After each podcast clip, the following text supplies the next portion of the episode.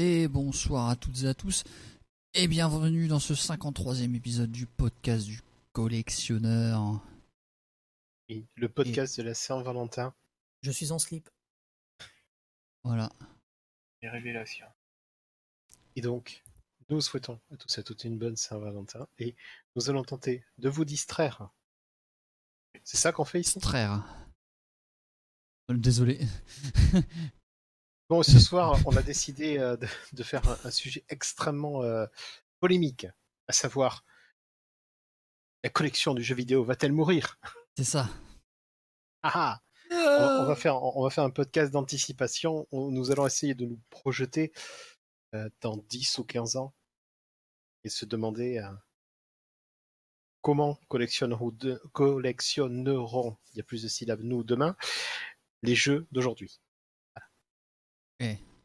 Et en fin d'émission, promis, parce que ce coup-ci on a, on a un chronomètre, Moa présentera un jeu. Ah bon? Je fais des promesses, je suis bientôt président. Et ça va être exceptionnel. Ah bon? qui- Mais non, mais je, je- Ça fait deux mois que je vous dis que je veux pas le faire. Et bonsoir, jamais de bol sur le chat. Et donc, ça Mais avant tout, Bonsoir, Euh, le petit, euh, le petit euh, cours d'économie avant de commencer les news, euh, donc euh, de la part euh, d'Activision Blizzard, parce qu'il faut quand même en parler. Donc, euh, au cas où vous auriez du mal à vous souvenir qu'on est en 2019 et comment fonctionne euh, l'économie. Donc, lorsque vous faites des bénéfices records, presque 2 milliards de dollars, qu'est-ce que vous faites? Vous licenciez Si, si. 800 personnes. Voilà. Alors, Puisque quand, quand vous avez de l'argent, il faut jamais être content, il faut essayer d'en avoir plus. Mais il faut, faut dire aussi qui c'est qui vire. Hein. Il est connu le monsieur. Hein. Oui, oui, bah Bobby Kotick, euh, voilà. Bobby Kotick. Mais, alors, pour, pour, euh, pour mieux détailler euh, le Schmidblick, quand même, euh, ils ont fait 1,75 milliard de chiffre d'affaires euh, net. Euh, cela dit, c'était apparemment moins que leurs prévisions. Déjà, si tu Ah, tu t'es dit ah, donc voilà, Ça, c'est la même histoire que Nintendo avec les ventes des Switch. c'est ça. On n'en a pas vendu beaucoup finalement. C'est ça, Ah bon? c'est exactement ça. Euh, du coup, quand tu fais des trucs euh, sous les prévisions, les actionnaires sont jamais contents. Mais là, enfin, je, enfin, bref. hein. Après, moi, je suis pas là pour juger. Là, je vais juste expliquer, moins que leurs prévisions. Et ils prévoient cette année de ne sortir aucun jeu majeur. Et du coup, de faire un chiffre d'affaires encore moindre. Du coup, dans ce genre de situation-là, ce que fait une entreprise, elle licencie elle licencie pour euh, voilà, vision à court terme. euh, il faut absolument qu'on perde le moins d'argent possible, donc euh, on licencie. Mais euh, Pas, de, jeu- pas de jeu majeur, mais un gros majeur. ouais, voilà. Et, et Voilà. le truc, c'est que euh, derrière, euh, t'as le quand même, euh, bah, je crois que c'est Bobby Kotick qui s'est pris un bonus de 15 millions euh, cette année Euh, Enfin voilà ce genre de truc, c'est pour ça que ça fait grincer des dents. Et t'as aussi le fait que, bah, par exemple là en France, on a appris là, il y en a 100 120 postes qui, 150 Euh, postes. 173, 173 Ah, euh, 160. postes de Versailles, hein, c'est ça? D'accord, voilà, bah, qui vont jarter. Oui. Premier point. Mais deuxième point, c'est les gars, ils leur disent alors, il y en a 173 qui vont jarter chez vous, Mm. euh, mais on vous dit pas encore qui y a, on sait pas. Donc c'est terrible. En tant qu'employé, là, t'es employé chez Activision Blizzard, on te dit euh, il y a 800 postes qui jartent, on vous dit pas encore lesquels. C'est enfin, c'est- c'est terrible. C'est Ah, mais C'est l'épée de Damoclès. les, là. les gens sont pas traités en tant qu'être humain, quoi. C'est vraiment des chiffres, des numéros dans un tableur Excel. et, euh, Vous savez que Kotaku a fait un article ah bon. où ils, es- où ils expliquent oh, que si jamais ils virent, non, c'est parce que le, le travail en France et surtout la loi du travail sont trop compliquées. C'est- Ah ouais, non, mais après, voilà, après, moi, je sais pas, je fais pas de politique et tout, j'explique juste ce Non, qui non, se mais passe c'est l'article de. Ko- c'est Kotaku qui, pour eux, Bon, après, euh, Kotaku, Si, relativiser, c'est quand même. euh, C'est c'est- c'est en train de devenir le degré zéro aussi du journalisme de jeux C'est vidéo. vrai que c'est compliqué en ce moment, Kotaku, c'est c'est assez particulier. Mais au, au niveau des États-Unis, si jamais ils virent des gens en France, c'est parce que le code du travail, bah, il y a trop de lois. Et, et dans le reste du monde, alors, euh, c'est- non, mais, mais- non, mais dans ce cas-là, dans, dans ce cas-là, que- quelle est leur excuse pour les autres employés qui sont virés dans le reste du monde? Bah, ils n'ont pas de problème. On peut les virer parce qu'il n'y a pas de loi, justement. En, en demi-mot, c'est ça. L'article de Kotaku dit clairement aux États-Unis, il n'y a pas autant de lois. On peut prendre quelqu'un et le virer et il n'y a pas de problème. En France, bah, c'est plus compliqué, donc. euh, C'est plus compliqué, on peut moins travailler, donc bim. C'est un parti pris intéressant. Et si vous pensez qu'on est arrivé au bout, non, on a eu droit à la, la timbale de la réaction. Attention, euh, un grand bravo au tweet de Rockstar. Il rappelle qu'ils sont en train d'embaucher. Vous avez pas vu passer ce tweet? Non, je l'ai pas vu passer. Ah mais- non. Voilà. Ah, Ah non Ah, quand, quand ils veulent en communication, Ah ils ouais. sont forts. Quand ils veulent. bravo Rockstar. Ah bah oui, pour- si vous- donc si vous voulez bosser 100 heures par semaine, euh, les gens d'Activision, Allez-y, bah, vous pouvez y aller. Ah, ils, me fat- ils me fatiguent tous. Non mais ah, bon, enfin, je je sais pas si c'est trop le, le lieu pour parler de ce genre de truc ici. Mais... Bon, mais voilà, c'est tout. Non, mais c'est ça. C'est- c'est- c'est- mais par contre, ça reste une news majeure et c'est le genre de truc qu'on va voir euh, arriver euh, de plus en plus souvent. hein. Malheureusement, ouais. Voilà, pensez à Mais c'est pas qui vont- Iwata qui disait que virer les gens comme ça, c'était pas Ah non, mais justement, Iwata en 2012, non, en- c'était quand? 2014, 2013, je sais plus. Iwata a, a dit non, on ne vire pas les gens chez nous, ils sont talentueux. Ça, c'est moi qui suis dirigeant, c'est moi qui prends la responsabilité. Je baisse mon salaire de moitié deux fois d'affilée, il l'a fait, et il a dit virer les gens comme ça, ça instaure une mauvaise ambiance de travail. Les gens du coup sont plus motivés et ils sont moins performants. Et bah voilà. Et résultat, euh, trois ans après, euh, la Switch, euh, Ah tout ce qu'on s'en sait. Enfin. Il doit jamais été aussi florissant, il pète, il pète tous les records, ça, effectivement. Mais ce mec-là, il avait vraiment fait. à moi, Iwata, il a mon respect absolu sur tous Non, mais les points de sa vie professionnelle. Sa vie privée, je sais pas, je sais pas qui c'est, mais Ouais, ouais, ouais. professionnellement, Ouais, ouais. c'est pour moi, c'est. Ah, tu, tu vois que c'était un ancien développeur, tu vois effectivement Ouais, ouais, qui connaissait Ouais, ouais, véritablement le euh, monde du jeu. Là, pour le coup, lui, ça Allo- vraiment ce qu'il bah, faisait. hein. À la- et tout, le mec, il savait. hein. Bon, après, oui, il restera euh, quelque chose que personne ne comprend. le succès, il a été euh, au-delà de toutes les espérances. Ouais, il savait ce qu'il faisait quand même minimum. C'était un bon dirigeant. effectivement. Ah, c'était un mec qui prenait ses responsabilités, chose, quoi. quoi. Voilà. Ça marche pas, c'est moi le patron, c'est moi qui suis responsable. Bon, voilà. Ben, écoute. Bon, on notera quand même que le mec a réussi à diviser son salaire par deux, deux fois d'affilée et a quand même continué de vivre hein, aussi au passage. et Ouais, vivre très largement. hein, donc euh, voilà, on va pas. après, plus- ça doit, il doit faire figure d'extraterrestre un peu au Japon. ça. Enfin, il devait, quoi. Euh, ouais. Bah, après, bah, en, termes, je- en termes de. Je sais, je, sais, je sais pas comment. Au Japon, dire les gens comment ça se passe. Au niveau des. Je sais pas s'il y a vraiment des plans sociaux, ou trucs comme ça, c'est quelque chose. On n'en entend jamais vraiment parler. Mais dans le monde du travail actuel, oui, il fait par... c'est- C'était un extraterrestre, oui. Je connais pas beaucoup des grands patrons qui ça. Il, il suffit de voir comment les Japonais ils traitent euh, le- leur grand patron. Regarde euh, Gon, que- qui est euh, en 11 ans, euh, mais, mais, mais traité pire euh, qu'un voleur de poules ou un enculeur de canard. Et quelque part, euh, voilà. Et moi, moi j'aurais qu'une envie, c'est que nos, pa- nos patrons pourris, on les envoie là-bas, quoi. Ah bah, il est traité, il est et le il est comme tout le monde. Voilà. voilà. Après, que ça soit bien ou mal, c'est autre chose. Mais au moins, tu Oui, sais sûr, est mais logé à voilà, la même enseigne que n'importe qui. Ouais. Après, Carlos Ghosn, honnêtement, hein, quand tu vois que ce qu'il a eu, Mm. sa et tout l'argent qu'il a fait, le fait qu'il aille en prison parce qu'il a fait des trucs très bien et qu'il n'ait pas de parachute doré, Pendant, pas plus mal. hein. pendant que je reçois un mail de... digresse, on digresse. on Pendant que je reçois un mail de. Square Enix qui me dit euh, Bonjour Final Fantasy 9 est dispo sur Switch. Des bisous. Alors pour info, Ah, ah, 21 balles. hein. après- Je- je- pour info, voilà. après, sinon, à la limite, on pourrait faire un hors-série podcast, podcast de l'économiste. Ouais, bah, sans moi parce que c'est pas mon Ah, Non, mais je sujet. plaisantais, et- hein, voulais juste, euh, Ah, pareil, J'y connais c'est rien. pas mon truc. hein. on va continuer justement rapidement vers l'autre euh, news entre guillemets économique, on- parce qu'on va en parler aussi rapidement quand même. Et Ah donc c'est c'est le fameux euh, décès et résurrection de Micromania. Hein En, en- moins, en moins de- Non, en moins d'une ouais. journée, en moins d'une heure, voilà. Non, en gros, voilà le- ce qui se passe donc avec euh, l'enseigne GameStop qui a donc renoncé à se vendre parce qu'ils n'ont pas trouvé d'acquéreur avec des conditions qu'ils jugent acceptables et ont fait état de leur dette à hauteur de plus de 820 millions de dollars. Et donc, alors, on ne sait pas comment les connexions neurologiques se sont faites. Euh, de but en blanc, l'intégralité de toute la presse torchon française attitrée, Micromania, les 450 magasins ferment. Ouais. Non, non, pas l'intégralité. La quasi-intégralité. Euh, T'as quand même 20 minutes qui titrent quand même les 450 magasins menacés de fermeture. Donc, ouais, c'est voilà. pas mal. Hein, Oui, quand non, mais attends. Ah, voilà, c'est quand, même allé assez vite. hein. Ouais, je sais bien. Non, mais il y a des sites qui n'ont pas parlé. La vérité. Ils n'ont pas du tout mentionné ça.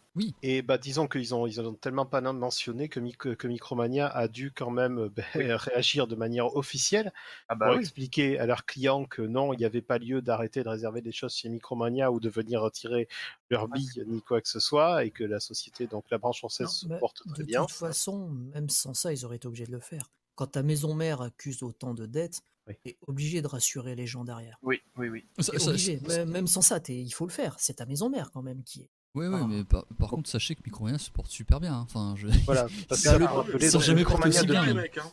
Qu'ils ont fait avec Zing. depuis sa fusion, leur fusion avec Zing, l'entreprise gagne de coup. l'argent, ils se Oui, portent oui, oui. bien.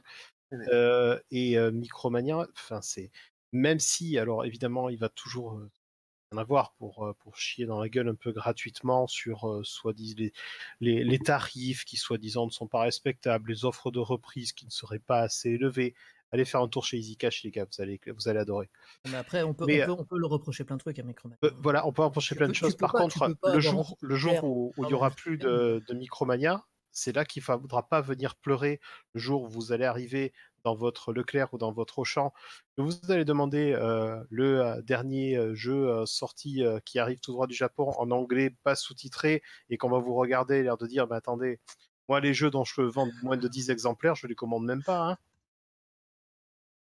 Voilà et ainsi que bon tout ce qui est réservation de collector ou Micromania c'est à peu près une des seules chaînes à l'heure actuelle qui, qui arrive à faire les choses à peu près correctement en termes de quantité on peut pas voilà euh, Moi, je... Micromania c'est un des choix puis après évidemment le le conseil auprès des personnes qui sont pas forcément comme nous des personnes euh, très euh, très portées sur le jeu vidéo qui ont aussi besoin d'un conseil parce que là le conseil en grande surface vous allez le chercher un moment hein.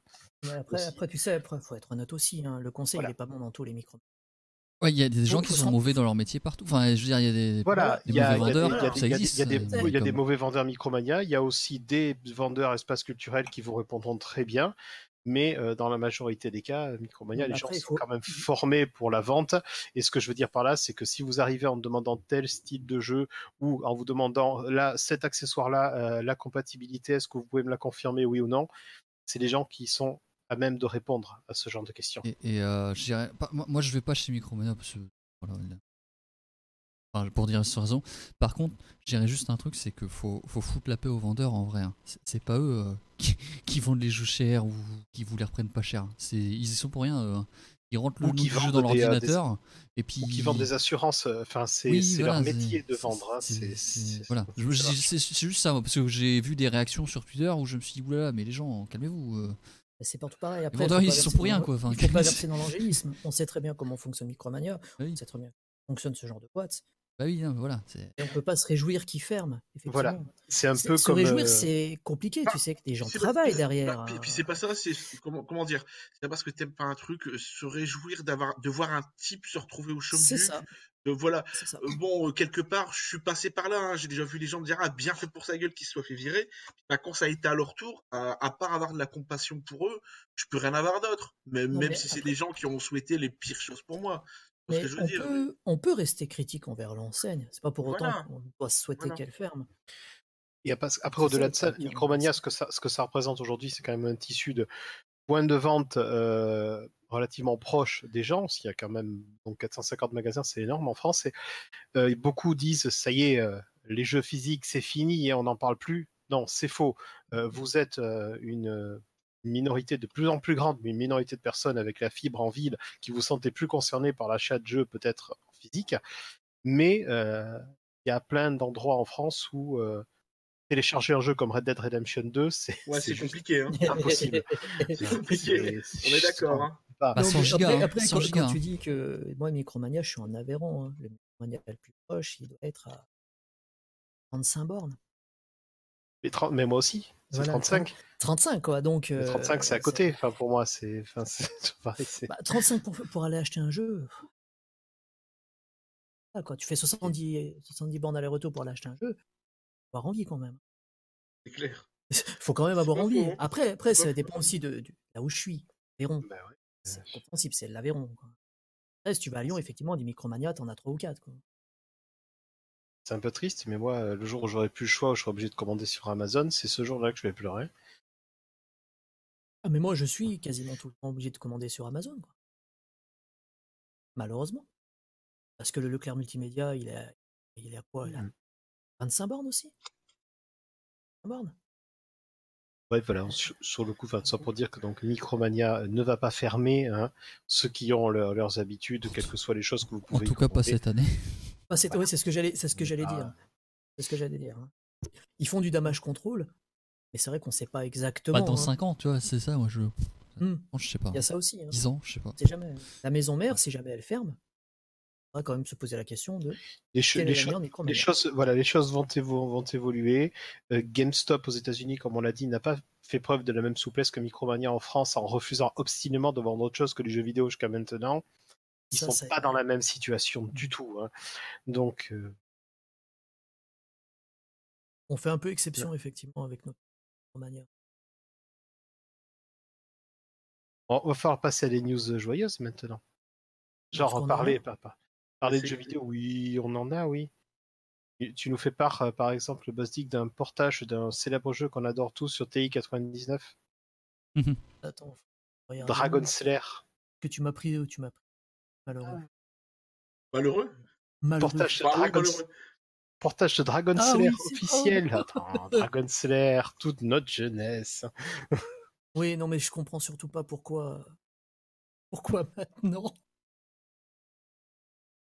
Donc, Ben, effecti- effectivement, que- effectivement euh, Un portage officiel de Dragon Slayer maintenant, les ressorties de Night Trap euh, sur PS4, Bubsy qui revient en force, que veux-tu? Ah non, mais- Que ouais, peut-on non, mais faire non, non, mais. Dragon Slayer, Dragon Slayer sur TI 99, je me demande franchement Nous sommes en 1999. Voilà, c'est tout. qui a osé. Oh bah Donc, écoute, ouais, un oui, jeu sur euh, calculatrice. euh, Voilà, donc euh, il y a la compilation Dragon Slayer qui va sortir sur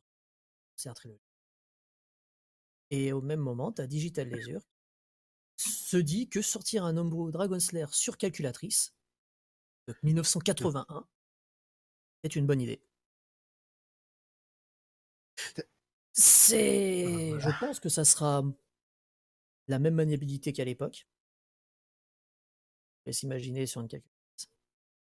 Par contre, c'est pas dégueulasse. Ok, oui. Tant mieux si c'est si c'est au moins Non, mais c'est ça, non, mais c'est techniquement. ça que je trouve totalement Ouais. hallucinant. Quoi. Il y a de la full motion vidéo sur une calculatrice. Mhm. Si on peut mettre le lien, de la- si on peut mettre le lien dans le chat, Ah, oui. ouais. Parce qu'au-delà du jeu, effectivement, il est ce qu'il est, c'est Ah un non, jeu tout. la euh, news. Mon Dieu. Je... c'est- Mais c'est bon, j'ai le lien, je vais le, Oh, mettre- je vais ah, le mettre dans le chat. un boulet. Euh... Est parti? euh, il revient, il revient. Donc, ouais, c'est Je- quand même magnifique pour une calculatrice. hein. Bon, parlé- tu, as, tu as parlé de la compilation Dragon Slayer sur Switch. Je vais faire une très rapide parenthèse pour parler d'une compilation qui arrive sur Switch. Et je crois, je sais pas si j'en ai déjà parlé, mais euh, pour un truc qui, euh, genre un vrai scandale, et il faut pas que ça passe, quoi, ce genre de truc. Il y a une compilation Darius qui arrive sur Switch au Japon. Euh, la, la compilation Darius contient donc les, les titres arcade, Darius, c'est-à-dire Darius 1 et 2, Darius Gaiden. Et pour pouvoir avoir les Darius sortis sur euh, console de jeu, c'est-à-dire ces versions Super Famicom, Mega Drive et tout ça, il faut obligatoirement acheter l'édition limitée du titre. C'est-à-dire que la seule cartouche à contenir les jeux euh, console est la cartouche de l'édition limitée.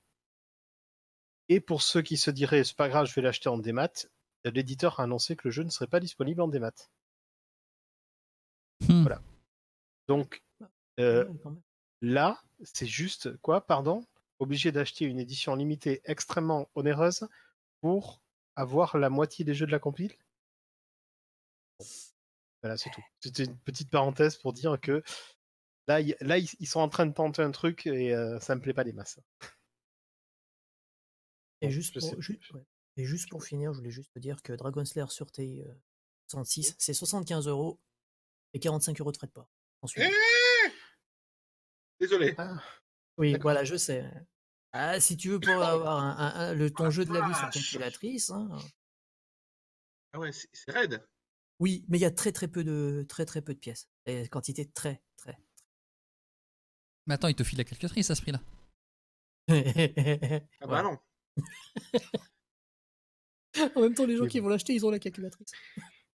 Dragon Slayer n'est pas le, le seul jeu de notre enfance qu'on a beaucoup aimé et qu'on va revoir dans pas longtemps si ça continue, puisque donc un Kickstarter également est lancé pour un nouvel épisode, un nouvel entre guillemets épisode NES de Dizzy. Aïe, aïe, aïe. Panic Dizzy, vous vous souvenez c'est cet œuf à pâte hmm? Et ben euh, apparemment euh, ils ont envie de faire un nouveau jeu Dizzy sur NES. Ouais, mais enfin, c'est comment dire, les, les frères Oliver, donc, de la, de la série. Ils n'ont pas peur. Ah, c'est même pas qu'ils n'ont pas peur. Ils en sont leur combien euh, Troisième Kickstarter, si c'est pas plus? À chaque fois, ce qu'ils balancent sur Kickstarter, ça finit par être financé. Pourquoi pas, à voir. hein. Apparemment, là, c'est censé être un vieux nouveau jeu. À voir. À voir pour vraiment ceux qui sont en, en manque d'œufs, on va dire. À la limite, Oui, si vraiment vous êtes en, Je- si- si vraiment vous voulez, vous êtes en manque d'œufs, faites comme Rocky hein, au petit déj, voilà, vous, vous en- cassez trois, vous les mangez crus. Ça vous coûtera, à mon avis, moins cher. Donc ouais, pour l'instant, je sais même pas s'il y a les, les, les perks, entre guillemets, les différents trucs. ouais. Alors, Ah, mais merci, merci Jamed, je, je me sentais seul. oh, J'aimais j'aimais bien le dessin animé. Et je suis sûr que Beyond, il adorait Anne. Ah bah, euh, N'est-ce pas bon, bref. Donc en gros, si vous voulez le jeu en boîte, eh ben c'est 51 balles sur le Kickstarter. Voilà, minimum. Sinon, pour euh, 9 euros, vous pouvez avoir la ROM. 9 euros pour une ROM. Voilà, Ok. c'est c'est Dizzy. Bon, deux, deux rapidement, deux petites nouveautés. Je vous mets le lien sur le chat. euh, deux, euh, Prototypes de deux jeux Mega Drive qui ont été retrouvés. Un prototype de Sonic 2 et un prototype de Gauntlet 4 qui ont émergé. Qui sont différents de toutes les autres versions, mais surtout pour Sonic 2 qui a énormément de prototypes qu'on connaissait jusqu'à aujourd'hui. Donc voilà. C'est à essayer. Vous pouvez télécharger ça, essayer ça avec un émulateur sans aucun souci. Donc on continue à exhumer des. euh, Alors je sais pas d'où ça sort ces prototypes, mais euh, ça m'épate toujours de voir euh, ce genre de choses arriver, ressortir des limbes. C'est- Oui. vrai que non, mais je. Truc qui était stocké dans un carton, enfin fond d'un entrepôt. Je, ne sais pas. C'est- incroyable ces histoires. Enfin, c'est incroyable. Je veux dire, enfin, si, c'est c'est incroyable quoi ces histoires. Qu'un type arrive en disant regardez j'ai deux nouveaux dumps. J'ai trouvé ça. Vous connaissez pas.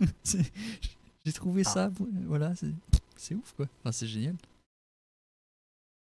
Ensuite, les- on va continuer rapidement sur l'actualité du euh, des, des fan trad. Comme Mhm. Ah ouais, un petit ouais, ouais. lien du Ah site oui, oui, oui, MO5 oui, oui. où euh, surtout donc euh, le, le titre principal c'est surtout évidemment Fantasy Star 4. Euh, donc la, sé- la série Fantasy Star sur Mega Drive et Master System qui n'a évidemment à l'époque jamais connu la moindre traduction française bien entendu. Ouais, ouais, ça c'est ça, c'est bien ça. Euh, Oui. Fantasy Star 4, donc traduction française. Euh, J'ai pas pu tester la qualité de la traduction, mais si j'ai bien compris, c'est des gens de confiance. Donc, Oui, donc, donc, Donc, donc, je pense que si tout. MO5 relaie la news c'est que c'est ça. C'est que voilà. le travail, il doit avoir quand même un bon travail de fait. Voilà. Et voilà, sur le coup, donc, euh, il Il y a a- toujours une, une scène, euh, une scène qui existe de traduction, heureusement, pour les jeux rétro, et qui, qui essaie de faire du bon boulot. C'est cool. À défaut de voir des, éditeurs, des, euh, des, des vrais éditeurs comme Sega nous ressortir ces jeux-là aujourd'hui. Bon, après, c'était pas non plus anglais shakespearien non plus. Oui, mais on en revient toujours au même. C'est pas tout le monde. C'est Ouais, pas tout le monde. que sur- Ah ouais. C'est pas tout le Mais monde qui parle anglais. Hein. surtout que là, ouais, on, mais parle d'un jeune RPG quand quoi. quand j'avais fait Star 4, même si j'étais au collège, c'était quand même très à jouer. Donc, oui. Ouais, mais après, c'est pas plus mal. que- Dis-toi que les générations de maintenant qui voudraient découvrir le jeu, parce que je pense que ça existe quand même, c'est pas plus mal qu'il y ait une traduction Ah oui, française je, quand même. je suis d'accord. C'est, euh, je trouve ça, je trouve ça bien. Oui, Je trouve oui, que c'est vraiment très, très, très, Oui, oui. très bien. Et puis, Fantasy Star 4, exceptionnel. Donc, euh, Ah oui, il moi, je suis fou. con- moi, je, moi, je suis content, ouais, c'est cool. Ah oui, fou. Il, Bon. il nous- il nous manque un dernier truc. Et une nouvelle Ouais. dernière news. euh, Monsieur Chou, c'est pour toi? Ah oui. Ah oui. Ah, Euh, oui, c'est pour toi, monsieur. Vas-y. Ah, pff, désolé. J'avais la page d'ouverte, mais voilà. Non, non. Donc, euh, bon, on a un, un qui est décédé, donc un, dire un programmeur qui a travaillé sur des jeux Atari ST, Steve Bach. Rien à voir avec euh, aucun lien fils unique. Donc, et voilà. Désolé. Bah oui. Oui, je, je cherchais une blague, mais ça m'est pas venu. C'était difficile de faire l'humour. Donc, euh, oui, oui. Donc, du coup, en fait, ce monsieur avait travaillé sur des jeux Atari ST, dont Star Ray, Gold Runner et Pitting Age. Malheureusement, c'est trois jeux que je ne connais pas, mais voilà. Ah, Spitting Image, euh, moi, c'est les guignols anglais. Donc, s'il a fait un jeu sur, euh, sur des marionnettes. ok. euh, Je savais pas que c'était ça. Pas Après, je sais pas si c'est un jeu sur ça, mais Spitting Image, euh, Angleterre, c'est les guignols. Ah ouais, exact. Ouais, j'ai pas fait le rapprochement. c'est- nos guignols, donc. Eh ben effectivement, c'est bien un jeu sur les guignols, ouais. Voilà, bah. Ouais, sur les guignols anglais. Ah. Malheureusement, il va rejoindre les, les- nos marionnettes en latex. Ah bah oui. Elle Paix à son âme, Voilà, monsieur, monsieur Bach. Adieu et merci. Euh, sur ce, je voulais juste, euh, en fin de news, euh, parler euh, succinctement de ce qui s'est passé euh, hier au soir quand même. Euh, ah, Oui, parce et que moi j'ai une, autre- une news aussi en, en scred, alors je Ah. sais pas si tu veux que je la fasse maintenant Ah, ben, vas-y, vas-y, vas-y, vas-y, vas-y. Vite fait. c'est Ah, deux, news en une. Euh, sachez que le SD2SNES, euh, la, Bingo. la, Oui, la bah oui, flashcard ultime euh, de la Super NES, hein, en gros, pour faire simple, euh, est en promotion à moins 15% sur le site de Crix, le site officiel, je vais vous mettre le lien. Promotion à moins 15% jusqu'à épuisement des stocks. Et pourquoi jusqu'à épuisement des stocks? Parce qu'il qui va, en fait, il va en sortir une nouvelle version. Alors, il fait pas ça pour le plaisir. C'est parce que la puce principale qu'il utilisait pour faire le SD2SNES actuel, euh, bah, elle est plus produite. Ou elle est en fin de production. Du coup, il va changer la puce pour faire son produit, et il se trouve que la puce qu'il prend est plus puissante et va permettre potentiellement de faire plus de trucs. Donc il y aura une deuxième version du SD2SNES, le SD2SNES Pro, Si j'ai bien compris, on parle d'une gestion de safe state.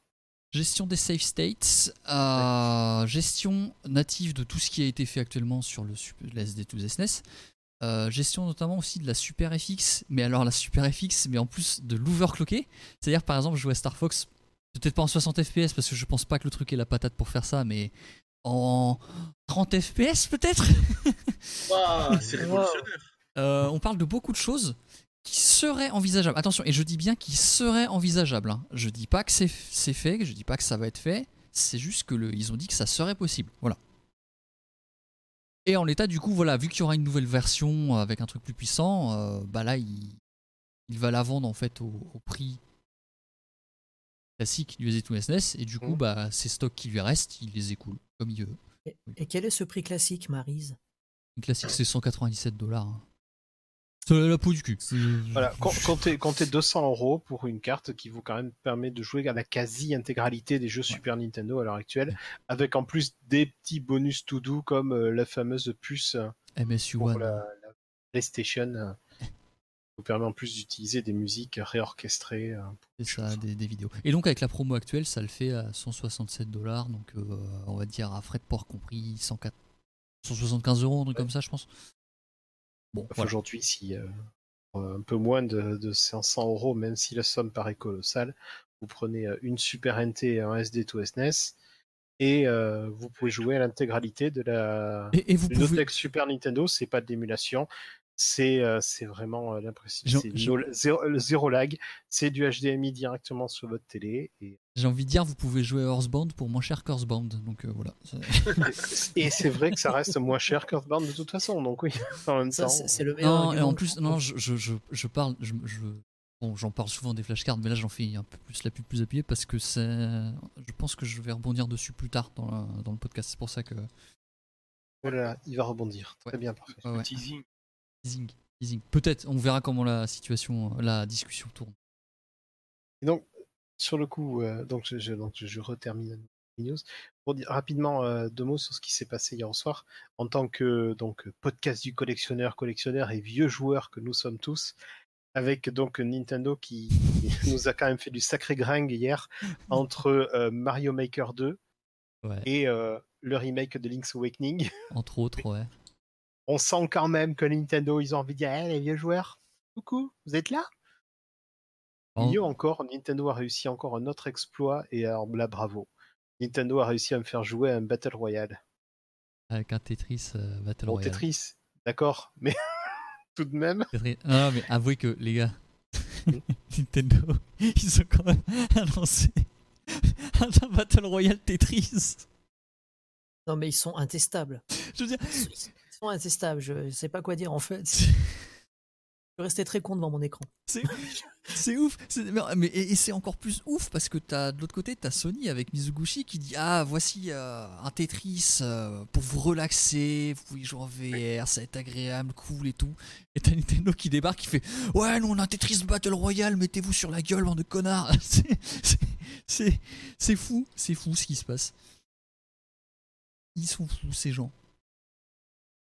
Et ça marche en plus. J'ai vu plein de gens y jouer. Ah ouais, j'ai vu. C'est gratuit. j'ai vu pas- ils ont passé les 5 oui. millions de joueurs en. euh, C'est Oui, c'est alors-. Non, Ouais, attention, Beyond. Euh, Cette image des 5 millions de joueurs vient d'un compte qui a aussi annoncé le jeu pour PSP. Je Ah, d'accord, ok, bon, non, on- alors on va se taire. alors. Voilà, je euh, voilà. Non, après qu'il y ait beaucoup de joueurs, effectivement, non, non, mais c'est Non, c'est c'est super, c'est super bien amené, c'est super bien fait, bravo. C'est- C'est une Bravo. très bonne idée compte tenu de, de- du côté de, la façon totalement tiède dont était adap- accueillie la disponibilité des jeux NES pour les, euh, pour les gens qui avaient payé le online. Ce qui ce qui La plupart ont dit ouais, bof. d'un côté. Hein. Avec en plus donc Nintendo qui nous sort ce mois-ci euh, parmi les jeux online et qui nous remet Mario 2 et Kirby, des jeux, c'est vrai qu'on n'a jamais vu ailleurs, qu'on peut pas jouer sur 1500 supports, qui sont pas pas déjà sur la NES Non, Mini. tu, vois- tu vois, des fois ils sont, ils sont capables du meilleur avec ce Tetris là, et des fois ils sont dans un, un autre espace-temps où tu te dis, mais pourquoi? Et donc voilà, on, on aura l'occasion de, de reparler de, donc de Mario Maker 2 évidemment et de toutes ces nouvelles possibilités qu'on n'a pas encore vues et de reparler de la direction artistique de, de ce remake de Link's Awakening qui évidemment fait chouiner comme si on était de retour euh, en Ah ouais, 2000 lorsque Wind Waker a été présenté. C'est- c'est- c'est En même temps, exactement on a, le droit, on a le droit de pas aimer quand même. Ah oui, hein. bien sûr. Je dis ça Tout à comme fait. ça. hein. Non, non, mais tout à fait.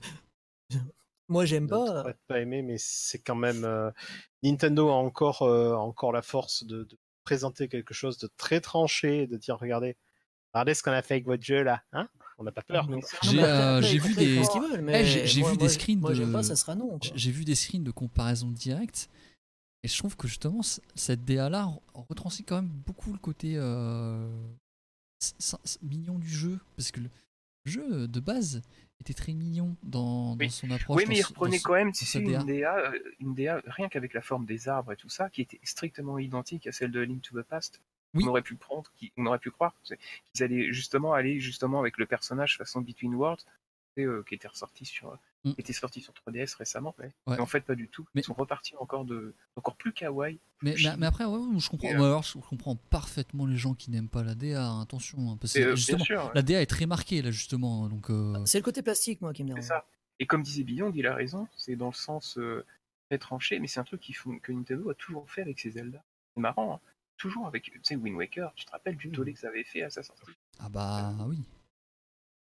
Non, Ils voulaient un Link euh, Voilà. mature. Le, le problème, c'est vrai, avec, avec, euh, avec Link's Awakening, c'est que, c'est que Nintendo est en train de toucher à, un- à un jeu sacré. Ah là, c'est un Oui, là. moment là. Oui, Voilà. c'est. Ah, alors, ça, le ça- coup, ça- ça reste mon jeu Zelda préféré. Ouais, Ah, et- c'est pas parce que c'est mon Zelda préféré que j'aime pas qu'il fasse un remake. Link's Awakening, euh, Oui, mais là, ils vont être, ils vont être pas, bah, jugés très pas, très fort sur le résultat par contre là.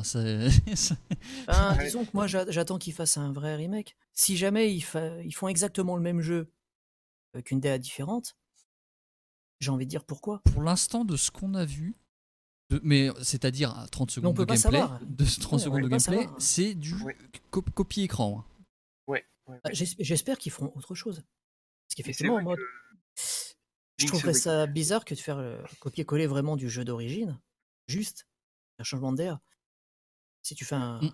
nouveau truc, 25 ans plus tard, Ouais, voilà. Et puis comme rajoute des trucs. Ouais, rajouter pas, un petit hein. donjon, rajouter. Enfin, tu vois, je. Hmm, bien sûr. je pense, enfin, ce serait bien. Ouais, on verra. Pour Ocarina of Time, euh, ils avaient rien fait. hein. Ils avaient juste laissé le bordel et c'était fini. hein. Oh non, quand même pas. Ils avaient refait des décors intérieurs et tout. Non, mais je veux dire, euh, oui. c'était le même jeu. C'est ça que je veux dire. Ah oui, d'accord. Ah bah oui. Non, mais on te, on te parle de- d'ajout. Là, Oui, oui, oui, Ah oui, oui, c'est t'as juste- raison, c'était le même si c'est jeu. juste une refonte graphique, Oui, oui. ça serait dommage. Ce qu'ils ont fait pour, euh, pour Be- Between Worlds, quoi. Link Between Worlds, ils ont changé, refait. Et C'est euh, pas mal. ouais, Link's Awakening, c'est plus que. Il, fait, Et- il est pas moins prestigieux qu'un Link to the Past ou Ocarina of Time. hein. Bah, moi, dans ma, dans ma timeline, Mais pour beaucoup, hein. dans ma timeline, pour moi, c'est le jeu préféré, des, le Zelda préféré. oui. de Tout le monde. Ouais, Ah, c'est, oui. mon Zelda, c'est mon Zelda préféré Ah ouais, aussi. ouais. Pareil. Ça, ça reste Mais il est incroyable. merveille pour moi. Alors moi pas du tout, je préfère de très loin Link to the Past, mais euh, disons que c'est un Zelda qui est bien foutu globalement, qui est très maîtrisé de bout en bout, qui est pas très long ni très difficile, mais qui se perd jamais. Mm. Voilà. Et, euh, Avec des mini-quêtes peut-être la, la- la quête des coquillages, qui aujourd'hui, j'espère qu'ils vont nous la mettre un petit peu à jour parce que c'est un peu. Bon, la quête du, la quête du troc, euh, Et- il était troc, sorti en plus. c'est fabuleux. La quête c'était troc, marrant. Il était sorti après Link to the Past et il- je, le- je le trouvais beaucoup plus euh, scénarisé même que Link. Ah, mais le- l'ambiance et le scénario du jeu, c'est Non, mais il est, il est, ouf. il est super. Ben, t'avais des cutscenes, quoi. Oui, oui. T'avais des cutscenes qui étaient. Et en tout- Je vais juste dire un dernier petit mot sur ce, ce qu'on a vu pour l'instant de ce remake, donc d'un effet qui euh, que, que Nintendo donc nous refait en sortir, donc qui est un petit peu la, ce qu'ils avaient fait donc avec 3D Dot Game Heroes à l'époque, Oui. et ce qu'ils ont un petit peu repris aussi dans, euh, dans le RPG de Square l'année dernière qui s'appelle Pelle, je l'ai sur la Traveler. Octopus Traveler, voilà, le Oui. fait de faire une partie floue Oui. du décor derrière. C'est ça.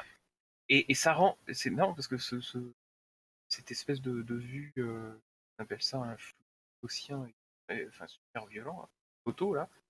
Et, euh, et- ça donne vraiment une impression. Ça re- re- relè- re- révèle encore plus le côté presque réaliste du personnage, le côté Ouais. plus joué quoi. Donc c'est vraiment, c'est vraiment bien fait quoi.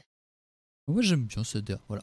Et euh, je vois que ça parle de Secret of Mana, parce que beaucoup de gens du coup disaient Ah, mais c'est aussi dégueulasse que le remake de Secret of Mana. Ah non. euh, Bah, non, faut, non, faut Mettez pas les deux jeux côte à côte quand même. Je Je- peux ne pas aimer la DA de- du nouveau Zelda. Peux pas décemment comparer ça à Secret of Mana. Secret of Mana, ils Ouais. sont allés tellement loin. Ouais, il- franchement, franchement, non, non, mais et là je. Parce que c'est un. Voilà. Mettez, pas- non, quand mettez même. deux jeux à côte à côte, vous verrez le truc. Quand même. Enfin, Non, d'un côté, t'as quand même l'impression d'avoir un jeu quand même beaucoup plus carré avec euh, le Zelda, parce que même si j'aime pas tout le côté plastique, j'aime vraiment pas du tout.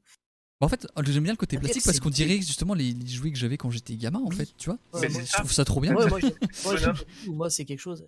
Et, bah, du et franchement, on dirait le petit personnage habillé pareil qu'on Pas- retrouvait dans, dans euh, l'arbre magique quoi. Tu sais, c'était lui hein. C'est pas Secret of Mana, quoi.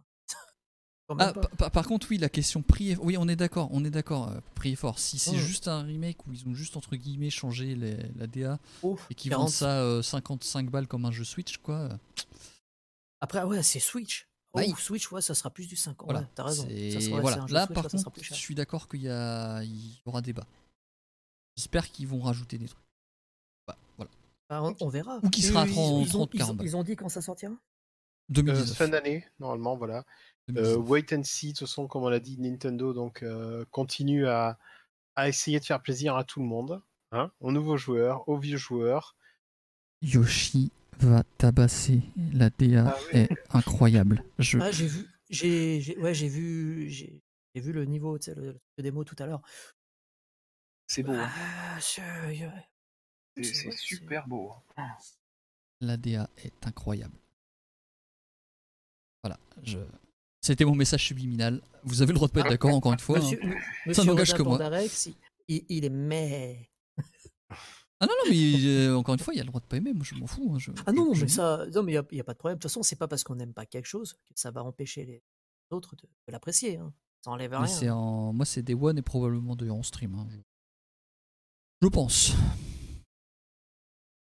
Bon, sur ce, on va quand même glisser Ouais. subrepticement vers notre euh, sujet principal de ce soir. Et donc, alors, nous, est-ce qu'on va continuer à collectionner? Alors ça, je sais pas. Mais on va se dire ce soir que oui. Euh, dans 10 ans ou dans 15 ans, on collectionne encore. On Eh ben, Je reviens de- du futur. on a- J'ai- J'ai j'ai- j'ai vi- j'ai foutu ma fille dehors parce que j'ai récupéré sa chambre pour mettre à la suite de ma collection. Ça te va? Non? Mon assistante fait non. Et ou, ou par exemple, mettons aussi, projetons-nous d'une autre manière. Je m'appelle Lucas, j'ai découvert les jeux vidéo avec la PS4 et euh, 15 ans après, je me dis, euh, un peu comme nous, on s'est dit peut-être un jour, je vais faire un full set PS4.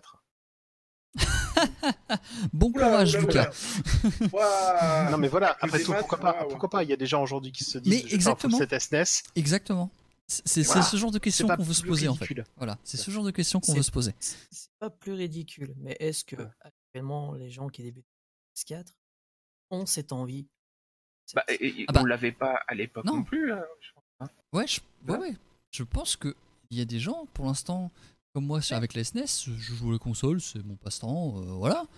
Ouais, Et ouais. c'est, euh, comme le dit Beyond, dans 10 ans, 15 ans, ah putain, c'est la console Oui, quand j'étais gamin. on a, euh, connu, on a connu que les cartouches. Ouais. Pour certaines personnes que ouais. maintenant qui n'ont connu que le démat ou qui achètent quasiment plus de jeux physiques, On- est-ce on- que le sentiment de la collection sera le même? Ah, justement. On, on va, on va y venir dématérialiser après. mais Je voulais commencer euh, la réflexion globale en déjà en parlant euh, du- d'un des, des symptômes de ces deux dernières générations de consoles, la multiplication des éditions dites collector et de manière générale la multiplication des éditions différentes pour les jeux. Ouais. Que Nintendo avait à peine amorcé à l'époque avec les fameuses euh, cartouches euh, Player's Choice, où on se Mhm. souvient donc pour Zelda sur NES par exemple, qu'il y avait des cartouches grises Player's Choice de Zelda NES qui sont un petit peu plus difficiles à trouver que les cartouches normales. Mais c'est véritablement avec la génération 360 PS3 qu'on a commencé à voir euh, exploser les qu'on appelle les steelbooks, les éditions limitées, euh, les divers niveaux d'éditions limitées et surtout une espèce de, ben, surtout sur la génération PS4 et One, une systématisation des éditions limitées sur la plupart des gros jeux. C'est ça. Les collectors, t'en avais quand même sur PS2. Et c'était vrai que c'était pas autant général. Les Ouais, collecteurs, il y, a- Ah oui, il y en a- sur il y en a PS1, même sur, euh, partout, hein. il y en a, euh, par exemple, il existe une, rapidement une, une- une édition collector du jeu Lucky Dime Capper, Donald Duck sur Master System avec une cassette vidéo et un t-shirt. Mm, c'est vrai. Il existe une version de Street Fighter 2 Super NES dans une boîte métallique avec Yep. un pins. Voilà. mais il- c'était pas aussi facile à les avoir. Parce que paradoxalement, maintenant, les éditions collector, même Un si petit peu- difficile un de les un Un petit peu après sur PS1, il y a Euh. eu Ridge Racer Type 4, il y a eu Metal Gear, il y a eu Final Fantasy 8 qui ont eu droit à leurs éditions collector. Ah, y a sur des- il y a- PS, il y a des- sur il y a des PS1, t'as aussi un. coffrets collector pas- Metal Gear. Sur Ouais. PS1, tu as pas un, un jeu de Formule 1 aussi? Oui, je me souviens plus lequel, qui est fait par mais- Psygnosis, Mais que dont, dont j'avais le, connect, le Ah. collector et que j'ai donné la semaine passée à un pote. Ce que je veux dire, c'est qu'à à cette époque-là, on arrivait encore à les compter facilement, c'était pas trop trop compliqué. Ouais.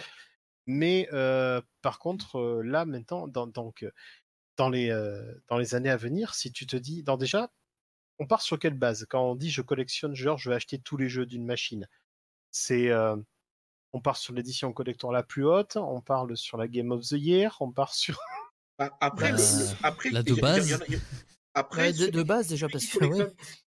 Celui qui collectionne les jeux Ubisoft, tu vas être bien être emmerdé avec les 5-6 collecteurs différentes.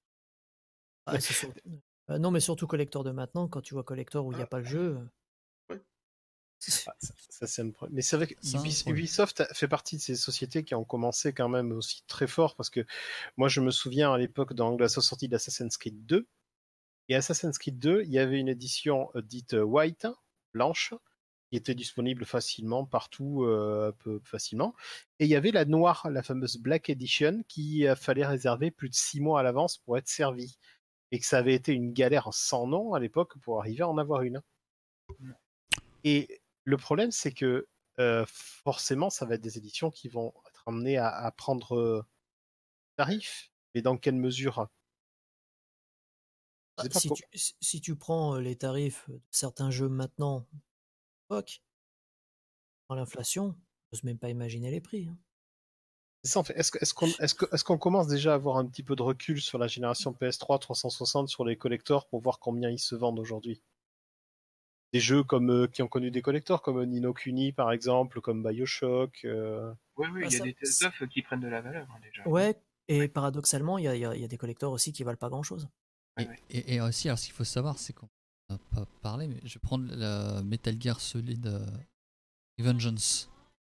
Il y a eu Oui. une collector en Europe, Avec une pastèque dedans? Non, avec un une figurine euh, articulée et tout, euh, super stylée, une figurine incroyable en De Raiden? De De Raiden. Raiden? Euh, J'ai aimé, il y a eu la collector US qui était différente encore. Avec un sabre euh, c'est dans une boule plasma, c'est ce qui fait que ça faisait des éclairs. Un truc magnifique, mais un truc Ah, de ça c'est cool. Et cette édition-là, par exemple, elle coûte euh, dans les 200 balles, je pense, maintenant, tu vois. Euh, C'est vrai qu'après, l'autre différence entre les éditions collector d'aujourd'hui et les éditions collector d'hier, c'est-à-dire de la génération cartouche, 8, 16 bits, tout ça, c'est que euh, je parlais de, de la collector de, de- de- de Donald Duck Master System.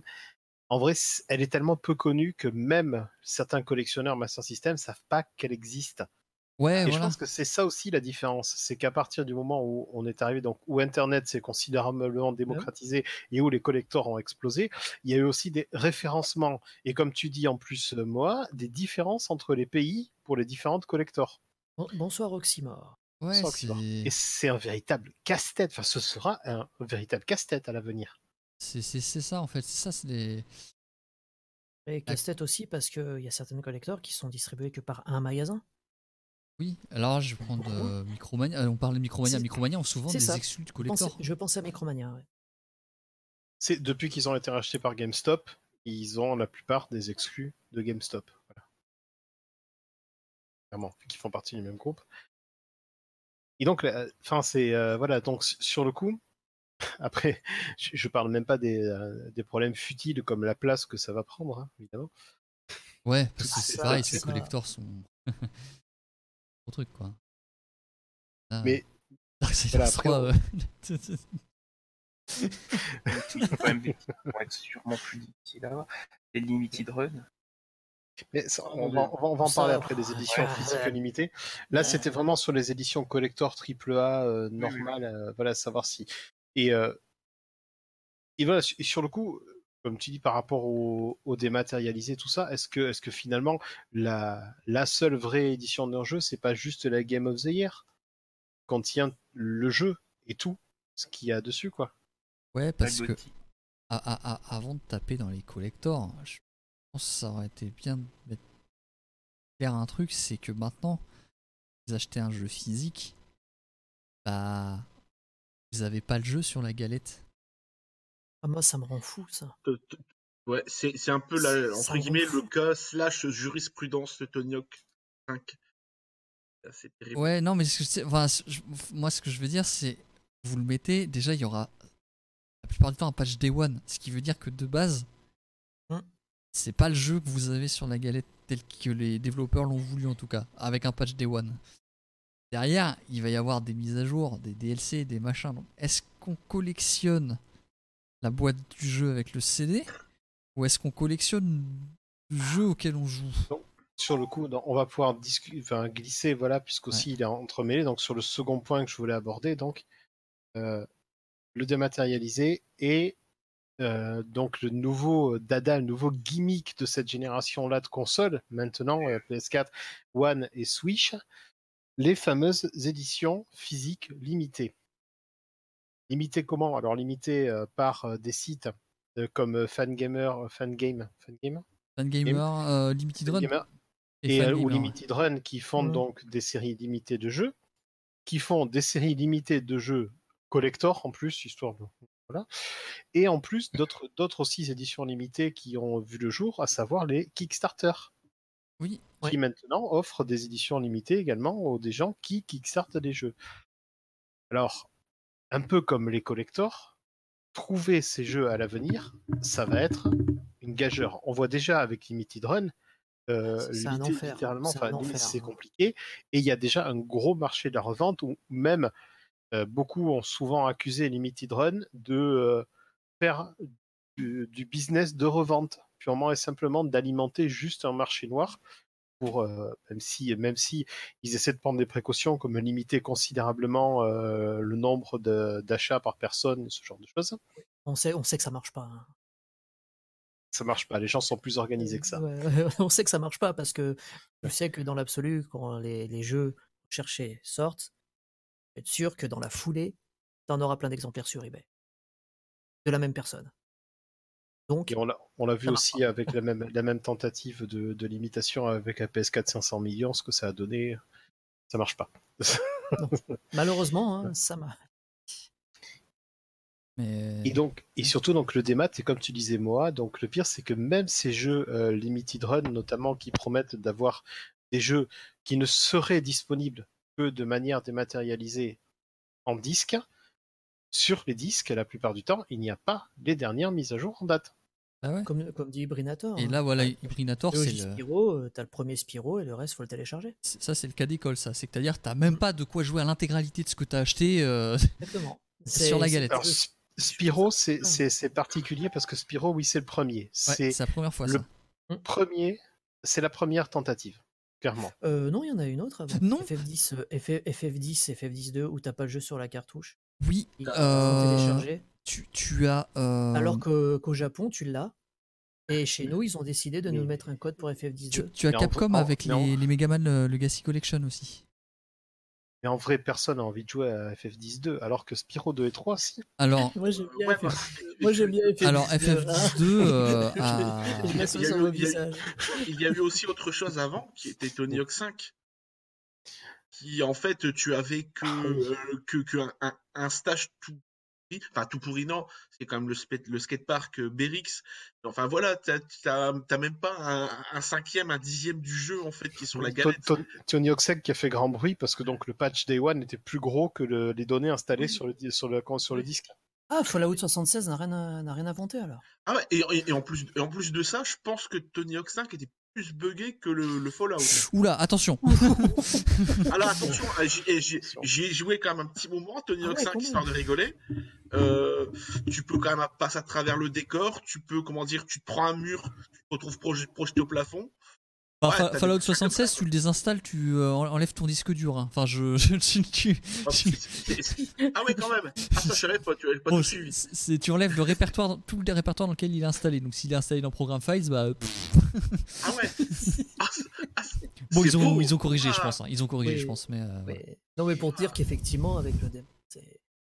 Et on en- justement pour relier à ça une news dont on a parlé la dernière fois, qui est donc euh, la fermeture de la boutique Wii, C'est- Voilà, qui est le premier cas aujourd'hui. Et c'est terrible. et c'est là où je voulais en venir. C'est Voilà. tu, tu- tu es dans 15 ans, tu achètes ton jeu collector ou pas, bon, c'est pas le problème. Tu achètes ta, ta galette, tu mets le CD dans la console et tu ne peux pas faire la mage. Et tu te retrouves avec un jeu qui est peut-être jouable, peut-être injouable, mais qui, qui va clairement comporter des bugs. Ça, c'est Ben, problématique. C'est problématique, mais en plus, le truc, c'est qu'effectivement, maintenant, on sait que pas mal d'éditeurs ne prennent plus la peine de finaliser les jeux. Parce qu'ils savent derrière qu'il y a des patchs. Ils te sortent le jeu, ils les finalisent pas. Avant, t'avais pas ce... Tu l'avais, des jeux pas finis, des jeux buggés, mais la majorité, tu savais que tu allais avoir un produit au moins fini. Non, c'est plus le cas. C'est malheureux à dire, mais oui, la collection, ce qui se passe actuellement, il va falloir repenser la collection. La- Ceux qui voudraient La euh, collection des, des maintenant, consoles actuelles, effectivement, faut repenser. hein. voilà, ça me Le- semble compliqué. C'est-à-dire que même moi, actuellement, qui suis de l'âme d'acheter mes jeux en physique et tout, je commence à me dire Spyro, j'étais à deux doigts de pas le prendre, par exemple. Euh, parce que Ah, mais, mais moi, je prendrais pas. Effectivement, je fais, je fais partie des. j'étais à, à deux doigts de pas le prendre. Attention, non, Je ne je, prends pas. Je reformule. J'étais à deux doigts de pas le prendre en physique, mais de le prendre directement dématérialisé. Oui, je comprends, effectivement. Oui, Oui, à ce, niveau-là, oui, bah, quitte à l'avoir en démat, autant l'avoir en démat. Enfin voilà, et du coup. Je comprends, oui. Il y a encore un dossier système 32 dans Windows.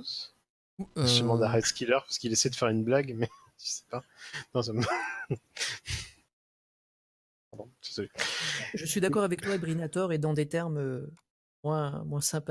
Et euh, euh, pour te répondre, euh, Beyond, euh, oui, hein, oui. De- Hmm? Oui, il y a un Ouais, système 32 dans Windows. Toujours un. Et euh, donc oui, euh, après on a vu que pour la pour la Wii, euh, c'est la fin, mais bon, euh, there is a light. C'est-à-dire que de la Wii, on sait c'est piratable facilement, c'est émulé aujourd'hui, et les fichiers ont été sauvegardés numériquement de manière à ce qu'on puisse. Euh, Ex- Exactement. Mais, voilà, donc mais y jouer comme ça, c'est pas de la collection. Voilà, il jouait comme ça, c'est pas de la collection. Donc au niveau préservation, c'est des données qu'on a encore. Mais par contre, on peut plus jouer donc au Castlevania Re- euh, Adventure Rebirth. Comment il l'avait appelé? Je sais même plus comment il l'avait appelé. Ce remake de Euh, Castlevania. Ah oui, oui, oui. Pas Rebirth, non? Bah, tiens, concrètement, sur Wii, on va parler concrètement là. Sur Wii, vous achetez Skyward Sword, C'est Rebirth, apparemment. Castlevania Rebirth, ok. Donc vous achetez Skyward Sword, Skyward Sword avait un bug bloquant. Oui. Mais que t'avais pas Ouais, mais- besoin de forcer en plus, hein, parce que s'il suffisait juste de faire des, les quêtes dans un certain ordre et paf, c'était Ouais, clayé. voilà. Ah, moi, moi Faut j'ai échappé, pas ouais. effectivement, je savais pas Eh qu'il y avait bah, un bug, j'ai échappé. Eh bah du Ouais, coup, mais faut avoir, euh, c'est pas avoir de bol. euh, franchement, c'est, c'est à un moment on te dit voilà, tu peux aller à trois endroits différents. Il suffit Ouais. ju- juste de faire l'enchaînement qu'il faut pas. C'est pas Ouais, très compliqué, hein, faut pas forcer non plus. hein. Donc euh, tu- et c'est pas c'est même pas des quêtes optionnelles en plus c'est des quêtes principales que tu peux faire juste dans là où- comme tu veux. Et du coup bah là t'achètes ton jeu et paf tu peux plus le mettre à jour, tu peux plus le patcher parce que Ouais, les serveurs ont fermé. Et tu coup, peux même plus le patcher, euh, même si bon la Wii U est plus trop d'actualité, mais je rappelle qu'on peut jouer au jeu Wii sur Wii U. Oui. Euh, c'est ce que je fais actuellement. je Même vu ce biais-là, on ne peut plus télécharger le correctif Ouais. pour euh, Skyward Sword. Donc là Et- c'est ce qui, ce qui se passe avec Nintendo, c'est ni plus ni moins que ce qui va se passer demain avec n'importe quel service online qui ferme les portes parce que parce que c'est vieux, parce que c'est plus rentable, parce qu'on ne veut plus injecter de l'argent pour maintenir les choses. Mais, euh, mais ça, on, savait, on savait que ça allait. Déjà, rien qu'avec Steam, c'est quelque chose dont on est au courant. On sait très bien Non, que c'est- quand on achète un jeu en démat. Steam. Alors si, un, si un jour Steam cool. Oh, Oui, Ah, mais il faut y penser. il faut y, il faut y penser. hein. ah, Ouais, mais la différence, Nintendo a- avait un service online pour chaque console, c'était pas cohérent. Ouais, non mais ça par contre on est d'accord. Mais Après, euh, qu'ils soient pas capables de tout mettre ensemble, Ah ça. On parle de Nintendo. Nintendo, online, c'est une grande histoire je fais une petite parenthèse rapide sur ce qui est dit sur le chat par rapport à Crash et Spyro, sur les données à télécharger, tout ça. Euh, on ne peut pas mettre 68 gigas de données sur un Blu-ray 50 gigas. Hein c'est pas Ouais, possible. mais- mais- Il aurait mais- fallu mettre deux Blu-ray. voilà. Pour un jeu vendu 30 balles, ils n'ont pas voulu mettre deux Blu-ray. Voilà, Mm. c'est tout. C'est un choix qu'ils ont fait. Mais après, on rappelle, hein, qu'ils c'est Activision, hein, exprès- ils, ils ont pas beaucoup d'argent. Ils sont obligés de licencier. Non, mais dire ce que. Non, mais. C'est le Blu-ray double couche contient 50 gigas. Oui, oui, les Blu-ray Euh, double couche c'est 50 gigas. Par contre, Voilà, après tu dans- peux dans- essayer voilà, de au niveau de la taille, c'était, c'est ju- ils n'ont pas fait exprès de mettre 20 sur le Blu-ray et le reste à télécharger. C'est que le Blu-ray, il est plein. Voilà, c'est, c'est tout. C'est pas voilà. Mais ils Après qu'ils aient mettre pas fait les bons Blu-ray. choix derrière, je suis d'accord. Mais il faut pas dire qu'ils ont fait exprès de pas mettre les données sur le Blu-ray. Ah, Enfin, c'est- Après, bah, pour Square, Square, on peut se poser la question. Ah oui, Square bah, pour F- Et que- c'est FF12, version Jap, t'as les deux, t'as Oui. deux cartouches. T'as deux cartouches, Version oui. européenne, version européenne, ils décident de te donner une cartouche et un code. Voilà. Et ils l'ont fait sur Vita et sur Switch. Exactement, ils auraient fait exactement la même chose. Au bout d'un moment, poses-toi la question pourquoi faire ça? T'as la possibilité de le faire, tu le Ouais, fais ouais. ailleurs. Pourquoi un autre endroit du monde Oui. Du démat. Et pour voilà pour Spyro, enfin aujourd'hui, les seuls qui osent sortir un jeu sur deux disques, euh, c'est Rockstar. pour l'instant. Oui, c'est vrai.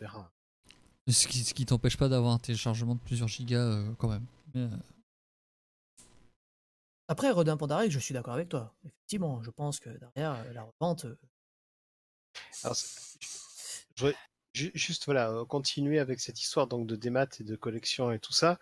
Alors c'est très rigolo euh, puisque à l'heure actuelle, on retrouve des, euh, des gens qui recréent euh, des choses pour des choses justement en ligne.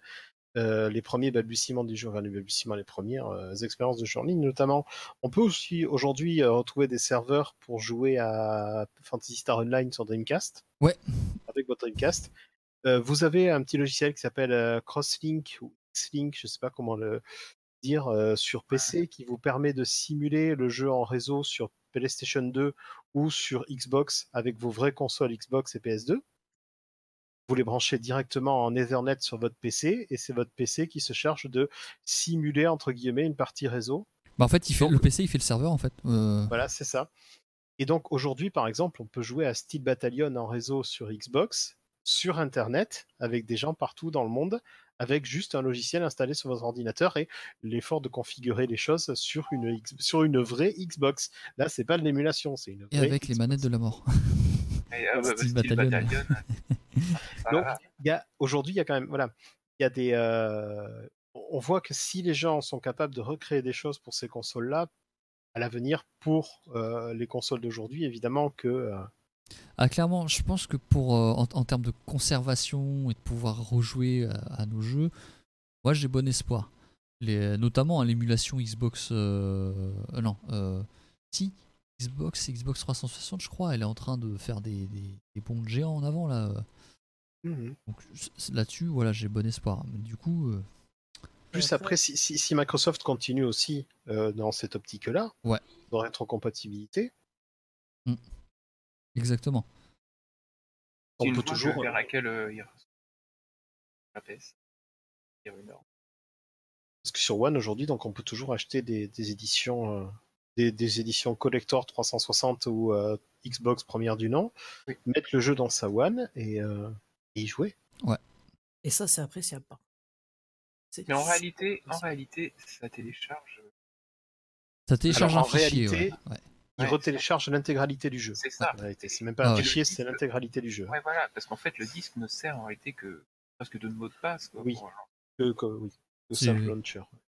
C'est la clé, la clé ouais, pour lancer le jeu. Voilà. C'est ça, ouais. Et, et juste, oui, ce- soit en passant, pour parler de- des jeux, donc des jeux des maths et tout ça, il y a, y a aussi euh, une génération de jeux, même si euh, c'est des jeux qui échappent à la collectionnite, mais bon, on va quand même en parler, c'est tout ce qui est euh, MMO, tout ce qui est jeu en Mm. ligne, Ah oui. qui échappe, alors, échappe et échappe pas à la collectionnite, parce qu'en même temps, il y a des sorties de World of Warcraft, de versions collector et tout ça, mais est-ce que ça a du sens réellement de collectionner des jeux qui ont pour principe de se jouer uniquement online et avec une évolution constante? Ah ouais, mais alors là, par contre, il y a des pense que- Warcraft qui coûtent une Ouais. fortune. hein. Et je pense que les joueurs PC se posent pas la question de la même manière. Ah ouais, que Ah ouais, mais il y a des collecteurs on est, on est des joueurs console, nous. Bah, en Ah fait, non, le mais truc, c'est que. Eux, ils ont accepté la chose du démat, ce genre de choses. Rapidement et facilement que nous. Après, tu peux avoir juste envie de collectionner les goodies. hein. Voilà. Tu peux avoir envie de juste collectionner les goodies, quoi. C'est ouais, c'est pas le jeu en lui-même qui les intéresse. C'est ce qui, c'est là, c'est vraiment les goodies. C'est à la rigueur des statuettes et tout, parce que le jeu, ils savent qu'il est en démat de toute façon. Ils le savent. C'est les gens ils sont au courant de tout ça. Ah, c'est la côté qui les intéresse. qui va pouvoir nous mener à notre troisième point, à savoir un, un autre point de la collectionnite, les produits dérivés Ouais. Et tout ce qui est à côté des jeux et évidemment l'explosion des produits dérivés euh, également, Les, ami- les amiibo? notamment les amiibo. Alors, les amiibo, on le sait, il y a eu le chaud et le froid, il y a eu un début où euh, littéralement les gens se battaient pour avoir les amiibo. Et il y a maintenant. Et il y a maintenant où les amiibo, en vrai, ils se vendent pas, à part les nouvelles sorties, et encore, ils en vendent. Il y a vraiment, on, on est vraiment une minorité à continuer à vraiment acheter les amiibo dès qu'ils sortent de manière systématique. Il y a toi, ils ont, moi et ils ont Puyo. été, ils ont été, ils ont été extrêmement mis euh, peu en avant euh, dans euh, Smash Bros Ultimate. hein. Ouais, ouais, ouais. Ah, euh, Ouais. c'est- On peut les utiliser dedans? Moi, je Oui. savais même pas. Oui, on peut toujours de la même manière qu'avant, mais c'est Et- tellement pas mis en avant que. Ah, mais Moi, je effectivement, savais même pas. arrêté de le mettre en avant. Tu sais que tu peux en acheter, mais c'est. Je pense qu'ils ont même plus besoin, parce que ça- malgré tout, ça continue à vendre et ça se vend bien. Je sais pas, Ah oui. parce qu'il y a Bah, beaucoup de, il y a beaucoup d'amiibo qui prennent la poussière hein, pour moi.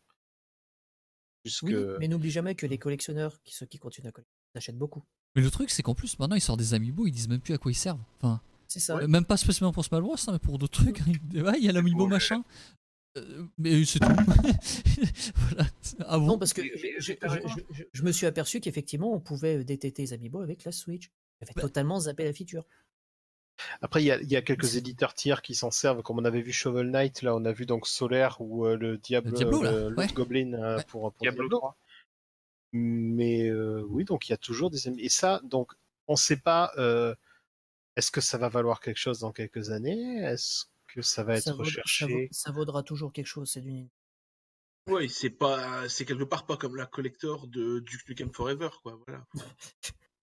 Genre, oui. Ah bah oui, mais enfin, Non, quel- quel- non, mais c'est quel- vrai, c'est vrai. quelque part, j'ai été un peu obligé de le placer celui-là parce que Oui. Après, c'est du Nintendo. Nintendo, ça vaudra toujours quelque chose. Ben, l- L'autre point voilà, que je voulais soulever avec les, enfin, les produits, c'est pas vraiment les produits dérivés, mais c'est la, la petite blague Nintendo de cette génération Switch. Donc, euh, c'est- une des choses importantes pour les collectionneurs, c'est l'état. Ça, Oui. Souvent, les collectionneurs aiment bien avoir des choses en très bon état ou en excellent état. Mm. Euh, Nintendo a quand même sorti euh, un truc qui va juste être un calvaire à conserver en bon état. C'est euh, Nintendo Labo. Ah bah Voilà. oui. L'avantage, c'est on que personne déjà- va vouloir le collectionner celui-là. Non, donc, mais ça, qui c'est c'est qui bon. va collectionner Nintendo Labo? Non, mais on peut, on peut, on peut s'interroger, enfin, parce que c'est un truc. Alors, déjà, outre le fait de dire, ouais, mais c'est simple, il suffit de l'acheter et de jamais l'ouvrir. Ok. Mais stocker du carton, dans quelles conditions? Ça va être juste. C'est Il impossible. faut juste espérer qu'il n'y ait pas de souris chez toi. Pas de souris, pas d'humidité? Ouais. je- je- Non, mais après, on, on va dans un cas extrême. Je- Oui. je- J'aimerais grand- quand même rencontrer quelqu'un qui dira ça. Je serais curieux de, la- de connaître cette personne, mais pas après, sûr que collectionner Nintendo Labo, il y a des gens qui. Mais de toute façon, euh, un collectionneur Nintendo, euh, il prend tout Nintendo. Donc, euh, Nintendo Labo, je suis sûr qu'il les a. Quoi. Ah, alors, Belle, par- parle-nous de cette personne qui n'est pas toi, qui collectionne les jeux vidéo. Le Ah, mais on effectivement, on en, on en- Ah on non, mais eh, un- attends, Evian, mais pour de vrai, je te promets, c'est pas moi. Je prends pas, j'ai pas de Nintendo Labo. Oui. Donc euh, voilà quoi. Mais euh, je, je connais pas cette personne, mais je suis sûr que ça existe. Tout- Il y en, il y en a bien qui. Euh, Rod- Rodin Et- Pandarex, euh, j'ai j'ai co- encore des boîtes euh, Super NES, N64, mais comme nous tous Mais, d'ailleurs. mais hein. cela dit, il, Ah oui. il dit quelque chose oui, d'important. c'est que les boîtes de jeunesse et Super NES et certaines boîtes de jeux de Genesis, elles sont déjà en carton. Donc, euh, bah. Voilà, ça. Faut les conserver dans les mêmes conditions que ce- ces boîtes-là. Et c'est la merde. C'est vraiment la merde. Oui, ça prend moins de place quand même, les, les boîtes de jeux. Ouais. Ah, monsieur. Et puis tu les utilisais euh, sans. Je veux dire, les, les, les, les boîtes NES à l'époque, enfin Super NES, je veux dire, tu, ouais, tu les jetais partout. Enfin, le, le, tu t'en prenais pas soin comme ça, quoi. Comme tu ça pourrais le dépend, faire moi maintenant. non. Moi non. Ah, bah, bah, bah, même, même, on, même moi quand j'étais môme, hein, on en revient à l'époque. Hein. à 250 millions d'années, mais je prenais soin de mes boîtes quand même. On, en revient, Au moi. où ça coûtait. euh, à l'époque, hein, je prenais soin de mes boîtes, mais le problème c'est que des fois, tu sais, tu les posais sans faire gaffe sur le coin de ton lit, et puis euh, paf, euh, tu t'asseyais dessus. après. engin qui s'assoit dessus, ou toi Oui, même, oui. oui, ou Ah même non, toi mais- qui t'assoit dessus, pouf, euh, là Ah tu mais fais, on m'a euh, dans l'oreillette, il y a quelqu'un qui connaît, euh, qui collectionne du Nintendo Labo aussi. Ouais. Quelqu'un d'ici apparemment. quelqu'un qui pose Oui. les questions aussi. Ouais, Quelqu'un qui pose des questions, qui parle fort, qui a une voix grave. Ok. Qui a des, qui a des cheveux longs. Alors, Oui. moi, il y a quelqu'un qui me dit dans l'oreillette qu'une trahison telle le jour de la Saint-Valentin, ça va se payer. Voilà. Et ben voilà. Alors, monsieur, monsieur Bionde, de votre collection. Non, je ne collectionne pas Nintendo Labo. J'ai été curieux, je l'ai ouvert et on a monté des choses. Donc, c'est pas vraiment.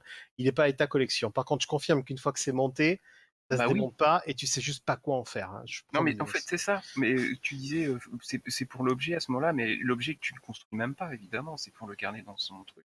Pour la une conservation, je parle. hein. Mais bon, Hum. Après, c'est dommage d'acheter ce genre. Bon, après, Ah ouais, oui, euh, je- pas le monter. Bah oui. moi, j'achète des ça. trucs, je les utilise hein, par contre. Bon, voilà. Ah, mais moi, je suis pareil. Je Moi, suis je pas voulais un blister, hein. Moi aussi. Moi, je Ah, suis un moi ouf. hein. Alors, par contre, parce que Beyond, il faisait la réflexion le jour, je suis un ouf. hein. Si vous me vendez un truc sous blister, je vous préviens, je l'ouvre. Pas l'ouvrir, bah oui. Je- je- Il y a, il y a, de- il y a déjà eu des, un passif. Hein. Il y a eu un passif. Ah oui, oui, oui, j'ai même un clip. hein. J'ai même un clip où je le fais en direct sur Twitch. Hein. Euh, Megaman X5, Ouais, ouais. euh, je l'ouvre, le blister. Ah, c'est Megaman 5 ou c'est X5 X5 sur PlayStation. Euh, celui Ouais, que ouais. j'avais acheté grâce à toi d'ailleurs, Chou. Ah oui, voilà, c'est celui-là, ouais. Bah, vous avez raison, il faut ouvrir, il faut ouvrir les blisters. Je Ah, moi, suis moi, collectionneur, part, je suis collectionneur pareil, joueur. Moi, je suis pareil, hein.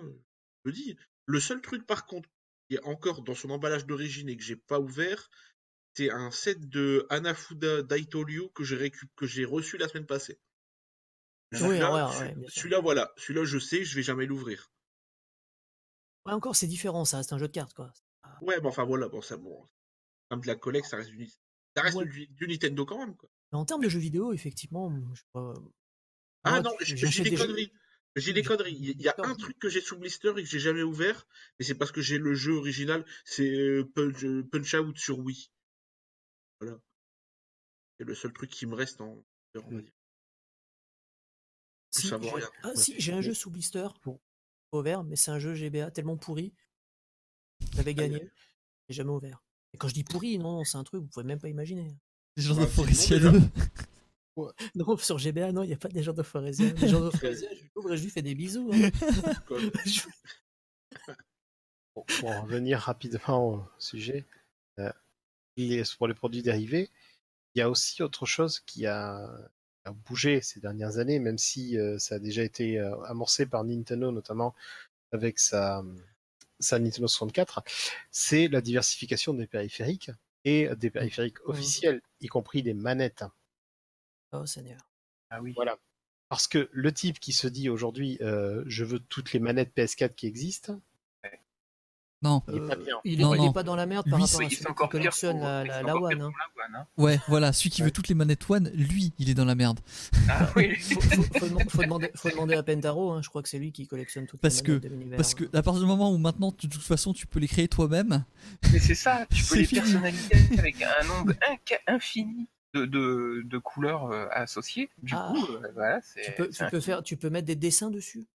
Je sais pas exactement. Euh, non, jamais- non, non, c'est les couleurs. euh, mais tu, mais c'est des couleurs, par exemple, si tu peux changer la, avoir la couleur de la faceplate différente des manches, euh, différente des boutons. Et Ah, tout je ça. savais pas ça.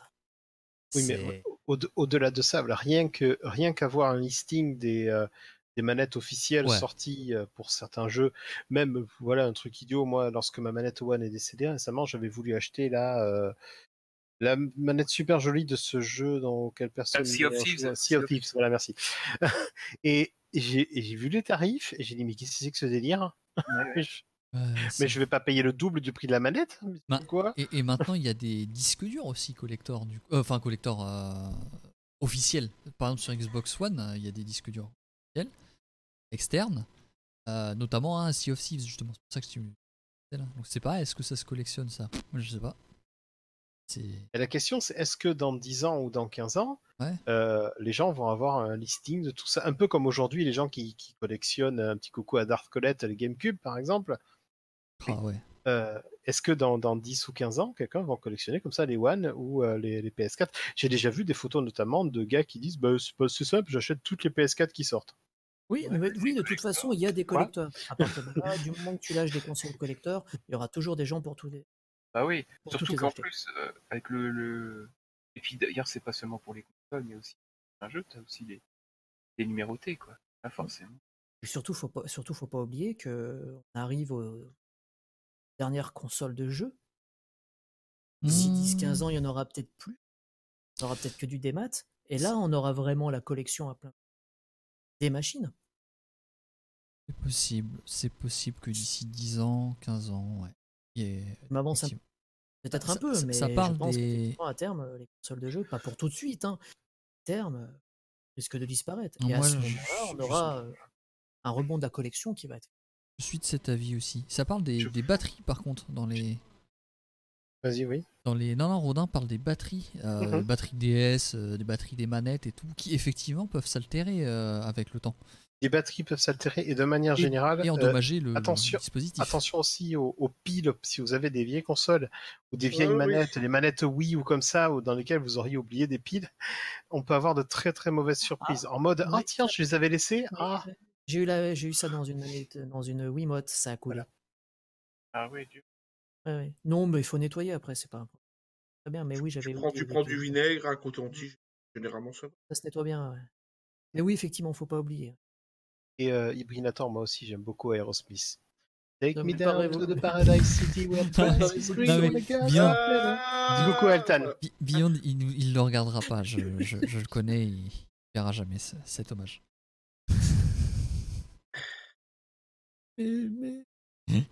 Bref. Et donc sur le coup, ben, on a parlé donc la, la disparition des consoles et le boom euh, futur de la de, de la de la collection. Et donc on en a parlé aussi, donc euh, on vient d'en parler, on en parle des anciens jeux. Euh, on est avant tout ici des collectionneurs de, du rétro, du rétro, de ce qui est rétro aujourd'hui. La question c'est euh, notre collection rétro dans 10 ou 15 ans, euh, dans quel état est-ce qu'elle sera? Où serons-nous? Comme Pelle. et, et surtout. Avec- une moustache? Non, vieille. Ah, pardon.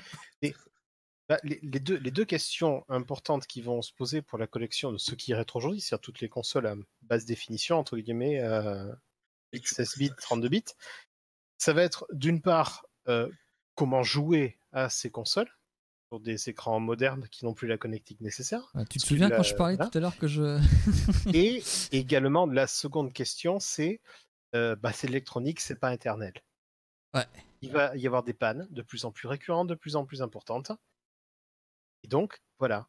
Est-ce que notre collection aujourd'hui de vrais jeux en vraies cartouches sur les vraies consoles, jouées sur des télés cathodiques, est-ce qu'elle va encore avoir du sens dans 10 ou 15 ans avec voilà, des- du matériel qui se raréfie et euh, voilà. Après, Donc, après la question est euh, ouverte. Qu'est-ce que vous en pensez? Red, Red Skyler, pour Shadow, ça concerne que les jeux PC. hein. Bah, techniquement, pas- techniquement émulateur. Oui, mais tu peux pas jouer encore à Euh, pas Yakuza, mais il y a plein de jeux sur PC qui a pas. Bon, Il y a aussi, il y a aussi une poignée de jeux où t'as beau dire la NES est très bien émulée. Il y a, euh, euh, il y a avec Rob à jouer, jouer avec le gun. Et c'est toujours pareil, Shadow, faut avoir une connexion qui tabasse aussi. Hein. Pour jouer sans input lag, il y a certains jeux, euh, bah, tu tentes. hein. Donc oui, tout sera des maths, mais c'est- ça sera pas pour tout de suite, hein, tant qu'on n'aura pas de vraie connexion. Bah, c'est vrai que, Monde. par contre, ce que je vous dis, c'est vrai. Hein, euh, bah, si tu veux jouer à ta NES avec euh, Gyromite, Oui, ah oui, tout ce qui est accessoire et tout. Alors, si- jouer à la NES avec Rob, c'est donc non seulement il faut Rob, ouais, c'est sûr, c'est obvious, mais voilà, mais en plus il faut, euh, il faut une télé qui puisse envoyer des signaux à Rob et il faut une télé cathodique 50 Hz. Et j'insiste sur 50 Hz parce qu'on a vu certains mod- des derniers modèles cathodiques qui gèrent par exemple que le 100 Hz, ben ça marche pas avec le même modèle 100 Hz. hein. Euh, comme les guns, promis, ça fonctionne pas. Et le truc c'est que Bon, euh, Rob, euh, Rob, euh, je vais dire, il vieillit bien, il vieillit mal. Euh, Rob, de toute façon, euh, c'est- deux moteurs, hein, donc c'est pas très, c'est pas grand chose. Mais par contre, euh, voilà, les, les télés cathodiques, euh, on commence à avoir de en Mais- plus des écrans décédés euh, C'est ça. Ah, mais je pense qu'à terme, on pourra plus. Il y a de moins, que- euh, Il y a de plus en plus de, de projets, notamment pour les guns, Ouais, j'ai vu, je, je suis ça de près, ouais. qui font fonctionner justement de plus en plus de, de guns sur des écrans modernes, notamment des écrans OLED. ça, c'est cool. Ouais, alors pour l'instant, il y, a- il y a un projet en cours avec, un, avec les Zapper NES. C'est très expérimental et surtout, il faut que tu modifies ta cartouche. Par exemple, pour deux D'accord. cartes. Et il y a un autre truc qui est actuellement en. Ça a l'air plus ou moins au point, ça se branche dans un Raspberry. Il faut modifier carrément le zapper et le zapper n'est pas reconnu comme un zapper, il est plus ou moins reconnu comme une souris. D'accord. Voilà. J'ai vu tourner la vidéo la semaine passée, ça a l'air sympa, mais du coup, c'est pas vraiment la même technologie, on va dire. Après, ce que je veux dire, c'est que finalement, dans, dans 10 ou 15 ans, notre collection de jeux vidéo, aujourd'hui, on se considère comme des collectionneurs, mais aussi comme des joueurs. Mais finalement, est-ce que, est-ce que mais dans quelques années, euh, notre collection, ce sera pas juste purement de la collection, justement? Juste euh, avoir l'objet pour avoir l'objet? Pas, Ah ouais, possible. pas nécessairement, parce que tu peux quand même brancher tes consoles sur des écrans. Non, mais ça existe déjà. Donc, vous qu'il y a des euh, collecteurs des- qui, gardent des trucs sous blister. Tu vois. Du coup, c'est forcément pas pour y jouer si ça reste blister. Non, mais Alors, après, on, par- oui. on parle d'un certain nombre de, de collectionneurs non joueurs et qui sont Ouais, ouais. là pour avoir l'objet. Nous, on parle en tant que joueur. Alors, oui, qu'on pourra continuer à jouer Oui, oui. avec ce qu'on a?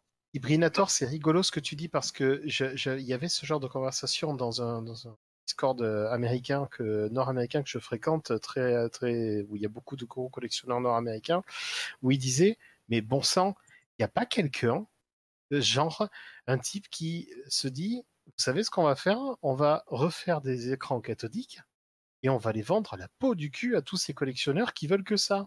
Ah oui. Ouais, mais comme le dit si bien Chou, euh, Non, en fait, il y a, il y a autre chose qui est, qui est lié, selon moi, Oui. au qu'on appelle au Oui. tube à vide.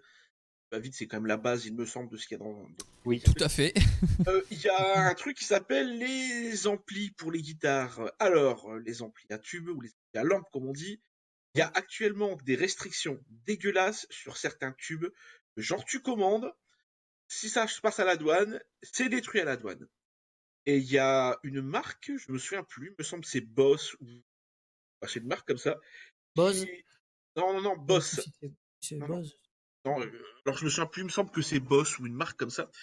Et pour le coup, eux sont en train de réinventer la roue, simplement un remplacement d'un tube, mais sans être un tube.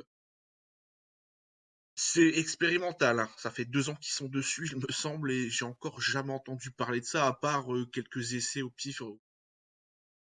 Et ouais, trop compliqué apparemment à, dans le cas des cathodiques, à fabriquer.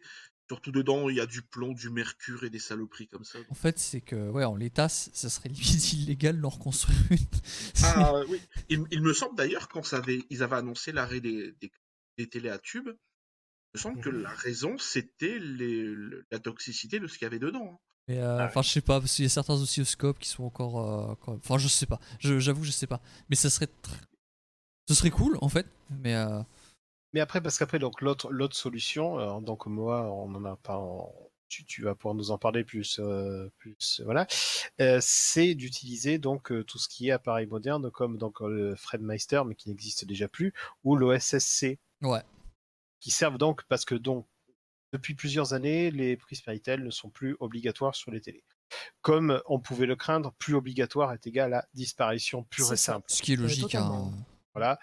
On n'est pas, voilà, c'est pas dans l'intérêt des constructeurs de garder ce genre de connectique. Non, en Donc, même temps, sur les le gens coup- qui achètent une télé maintenant ne recherchent pas Est-ce que, voilà, oui.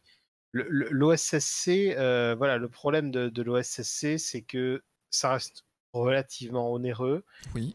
Et surtout en termes de réglage, on n'est pas sur du plug and play. Pas du tout. Alors, euh, sur l'OSSC, plus que le, le Frame Master, comme. C'est-à-dire Oui. que tu vas brancher et tu vas avoir une image. D'accord. Ce qui est déjà pas mal. Après, si tu veux vraiment essayer de peaufiner ton image et tout, là, ça commence à. Oui, tu, tu te dis, putain, mais il me faut un doctorat en électronique, là, c'est pas possible. Euh, mais par contre, l'avantage, c'est que l'OSSC, tu le branches. Donc, alors, qu'est-ce que c'est l'OSSC déjà, premier? C'est ce qu'on appelle un. Un line doubler. C'est pas un upscaler. C'est-à-dire, il va pas traiter l'image pour la- l'agrandir. Il va juste prendre toutes les lignes qui composent votre signal vidéo et les multiplier. Donc euh, à la base il faisait x2, donc euh, bah, ça a doublé la résolution littéralement. Maintenant il fait jusqu'à x5, donc euh, en gros une NES vous pouvez l'afficher sur un écran en 1200p, voilà si vous voulez. Et le principe c'est surtout que vous branchez votre prise Péritel ou prise composite ou même YQV dedans et il vous permet de vous brancher en HDMI. C'est surtout ça le gros intérêt, c'est de pouvoir le brancher sur votre télé ou votre écran d'ordinateur. quoi. Je, remercie Jamed au passage, Oui. alors que je laisse poliment parler Moa de faire la blague que je fomentais en. C'est 117, euh, effectivement, je valide. D'a- D'ailleurs, euh, j'attends avec impatience le, le troisième, euh, troisième volume cinéma. Donc l'OSSC, ça reste. Après, et l'autre problème de l'OSSC, c'est la disponibilité, où il faut quand même Mhm. aller le chercher. Ouais, il est. Enfin, moi disons que je connais un seul revendeur fiable, bah, c'est celui qui le fabrique. c'est Video Game Perfection. Enfin, celui qui le fabrique. Pas Video Game Perfection qui le fabrique, mais les gens qui le fabriquent le revendent par Video Game Perfection. Oui, c'est le, fournisseur- c'est le fournisseur officiel. Ouais, et disons, disons par manière- contre que il est de plus en plus probable. hein. Euh, Avant, c'était vraiment la galère. Tu tu t'inscrivais sur une liste, puis 6 ou 8 mois après, on te disait Eh, au fait, ils sont disponibles. Quand tu cliquais sur commander, bah, tu l'avais pas parce qu'il y en avait que 10 et du coup, c'était avant toi. Et donc, tu rattendais. Euh, maintenant, ça va. hein. Franchement, ça va. Euh, Ibrinator, il dit les alors, les télés cathodiques sont résistantes. La, la plupart des télés cathodiques euh, avec des, euh, des gros composants passifs seront toujours réparables à partir du moment où quelqu'un a le savoir-faire nécessaire. Mais même ce savoir-faire-là, il va disparaître à un moment ou à un autre. Mais euh, même les télés, enfin, euh, tout- si résistantes qu'elles sont, elles sont pas éternelles. Quand on voit aujourd'hui les gens euh, acheter des bornes d'arcade avec des, télé- des tubes cathodiques à un prix euh, que je juge mais complètement indécent, avec des, des, des, euh, des, des- des tubes qui sont lavés, marqués, euh, vraiment pas. bah voilà, je j'arrive pas trop trop bien à comprendre Ah, le truc. ben après, c'est c'est- c'est le problème de certaines bornes dédiées qui, Mm. ça a toujours valu du blé. hein. Oui. Parce que même, même les tubes Et encore, cathodiques hein, et encore plus maintenant. Et, euh, et je veux dire, oui, l'autre l'autre chose que je veux dire, c'est par rapport donc au, à l'OSSC, et on en a parlé donc euh, en introduction pendant au niveau des news. euh, J'ai évoqué rapidement la Super NT et tu as évoqué donc le SD sous SNES de, de. Euh, c'est que de manière générale, Enfin, euh, de n'importe qui d'ailleurs. hein, Mais euh, oui, voilà. Crix, moi, Mais, c'est celui que j'ai, donc je connais que. Voilà. Et mais Crix, en gros, oui, le SD sous SNES, c'est- quelque chose d'open source. Oui, donc voilà. techniquement, même AliExpress peut vous en vendre un. Par contre, euh, l'avantage si vous la prenez chez Crix, c'est que fait du travail de qualité, qu'il y a un suivi, il y a une garantie derrière et tout ce genre de choses. Donc, vous allez payer un peu plus cher, mais vous allez avoir quelque chose quand même d'une qualité Ap- euh, a- supérieure. Après, il y a aussi une liste sur le site de Crix où ils revendent. c'est- Enfin bref, même sur Amazon, donc- vous pouvez les avoir maintenant. L'idée, c'est que, c'est ça US. reste un marché de, de niche, et donc Oui. comme Et c'est c'est cher. c'est- Et c'est cher. C'est C'est cher, ouais. Il va, il va- donc ça va être des choses onéreuses et ça va être des choses disponibles enfin, en petite quantité uniquement chez le fabricant. Euh, pour parler rapidement, donc la, la Super NT qui donc est euh, parmi les euh, donc le, le futur, on a dit donc le tube cathodique seront pas forcément éternels. Les consoles de jeux elles-mêmes sont de plus en plus, enfin il arrive donc elles décèdent de plus en plus aujourd'hui. Forcément, elles commencent à être assez anciennes. Ce qui, en l'occurrence, euh, tombe en panne plus rarement, ce sont les cartouches. Les cartouches, pour peu qu'elles soient bien stockées et bien traitées, c'est quand même, euh, enfin, sur Il y a, il y a moi, que sur, les, le- il y a que les piles de sauvegarde qui. Ouais. Je vois où tu veux en venir, monsieur. sur- sur- non, mais tu vois, sur 15 ans de collection, honnêtement, euh, les nombres de cartouches qui ne fonctionnent pas, je peux encore arriver à les compter sur mes mains, quoi, sur les doigts Ça, de je mes suis mains. d'accord. Oui, en termes de solidité. Et oui, donc, sur le coup, a- À partir du moment où vous avez encore les cartouches, donc le- la, la solution du euh, donc des FPGA et de la Super NT, donc de la technologie FPGA de manière euh, générale, va être euh, une solution de choix pour, alors évidemment à condition d'y mettre le prix. 200, Voilà. deux- 200 euros pour la Super NT. Super NT. Donc Moa, tu peux nous en parler puisque toi tu ah l'expert. Super NT. La Super NT, ouais, donc c'est une euh, console euh, assemblée par euh, Analog. Super NT que je n'ai pas. Coucou mon assistante, oui vas-y continue. Euh, oui, qui est disponible en une édition limitée là. euh, ah, enfin, on s'en fout. On s'en fout. Euh, donc c'est une, une, une console donc, basée sur un FPGA, donc euh, ces, ces petits euh, ces puces qui permettent non pas d'émuler, mais de reproduire hein, le comportement euh, d'un pro- d'un- d'une puce électronique, par exemple. Euh, donc ça permet littéralement, vous avez votre Super Nintendo, vous mettez votre jeu dedans, votre vrai jeu de Super Nintendo, et vous y jouez. Voilà. Et la Et Super vos- Nintendo se et vos branche. vraies manettes aussi. Et vous pouvez brancher vos vraies manettes de Super Nintendo, pareil, Ça, ou, tout, ou peu importe l'accessoire que vous utilisez sur votre Super NES, en fait, vous pouvez le brancher. même le Euh, Super Scope. Après, est-ce que ça marche ou pas? Ça, c'est une autre question. Le Super Scope, par exemple, marchera pas. Oui, parce était que, basé c'est- ouais, parce seras sur une télé. euh. sur euh, la- technologie cathodique. hein, euh, ça, reste un, pas- ça reste un gun, hein, le Super Scope. hein. Mais par exemple, le Super Game Boy fonctionnera très le bien. Super Game Boy fonctionnera parfaitement. Et ça, c'est euh, bah, l'avantage, c'est voilà, vous avez une nouvelle console qui, mais qui se branche en HDMI. Et il y a un truc pas mal aussi, c'est que tout ce qui est justement euh, upscaling et tout, bah, c'est traité directement par la, la puce FPGA aussi. Ça, ça induit en fait pas de lag supplémentaire. Ah oui.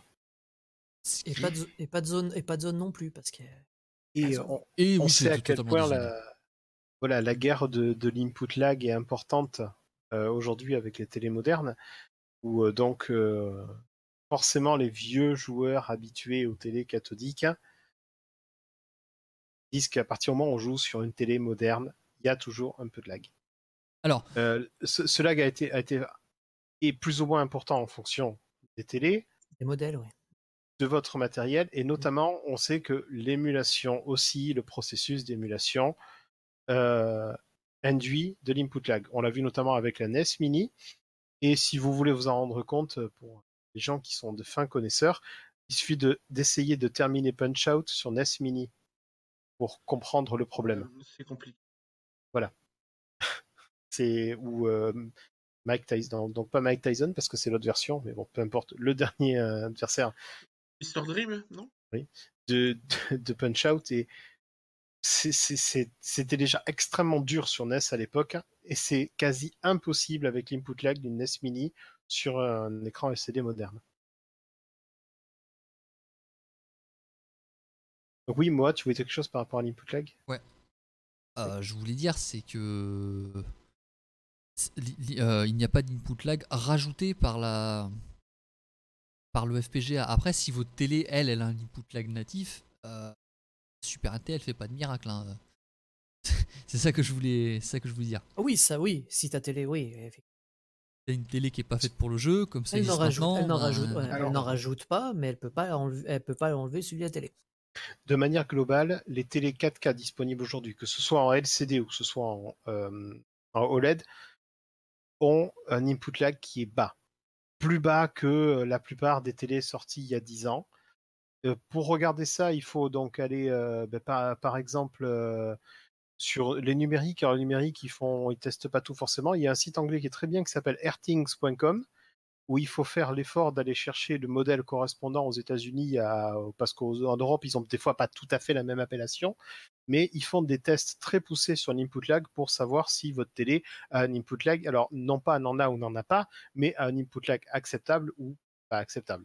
Et puis après, la dernière solution, évidemment, c'est de jouer sur un moniteur PC. Oui. Ceux qui voudraient vraiment quelque chose avec une réponse très rapide. Oui, oui. Et là, on se retrouve à jouer presque dans des conditions euh, comme à l'époque. J'ai presque envie de dire des fois. euh, alors, euh, je sais pas, mais par exemple, on va avoir toute l'image, il n'y aura pas d'overscan par exemple. Il n'y a pas d'overscan, il n'y a pas de déformation comme il y avait Ouais, sur ouais. certains tubes cathodiques, ou en particulier les écrans plats de dernière génération. peut-être un mal pour un bien finalement je sais je sais pas mais euh, mais ça mais, mais par contre ça marche vraiment bien ça marche tellement bien euh, que bah déjà la Super NT c'est pas le premier coup d'essai d'analogue hein, puisqu'ils ont fait déjà la NT Mini pour la NES et celle-là euh, bon c'est ridicule hein, Ouais, ouais. elle, elle coûte 500 voilà. balles Il Euh, n'y avait pas aussi une Neo Geo qu'ils avaient fait, non? Euh, Si. Neo Geo je sais pas. Si, il y a Si, Neo euh, Geo avec euh, plaqué bois, non? Ouais, Ouais. plaqué bois. non mais ils sont fous. Avec Leur pro- leur- contreplaqué, je sais pas, mais Le- leur du premier bois d'ébène à 850 000 euros. Ouais, leur enfin, premier euh, du- produit c'était d'ébène ridicule qui, qui, qui, qui n'est- pas de l'ébène. Enfin voilà, Oui, moi, je sais. Je me souviens plus exactement ce que c'était. Mais ils ont fait effectivement une Neo Geo Collector. leur, leur- premier, leur premier produit c'était un peu ridicule. Bah, la Super NT, euh, par contre, franchement, je, suis tuerie. convaincu. Et ils vont du coup sortir bientôt la Mega SG, donc une Mega Drive euh, sur le même principe. Mega Drive qui sera d'ailleurs euh, Mega Drive, mais qui sera compatible du coup euh, Master System, euh, Game Gear. euh, Voilà, et, là- et là vous êtes sûr que Et- c'est pas de la T-Game. là. Et qui fonctionnera avec un, qui fonctionnera branché sur un méga CD original. Oui, Voilà, si vous voulez, donc c'est pas mal. Par contre, on n'a toujours pas résolu le problème Moi, du je CD, mais euh, oui, voilà. Le, donc le- oui, mais, oui, Nathan, oui, Et le- le 32X. méga- le- on peut on peut brancher le méga CD et la 32X dessus. Alors la console, le, circuit FPGA ne supporte pas la 32X parce que Non. ça aurait induit un surcoût conséquent. Et il reste toujours la question donc du lecteur CD, Ouais. de la Qui, du en lecteur fait, CD. Qui est en fait le plus gros problème.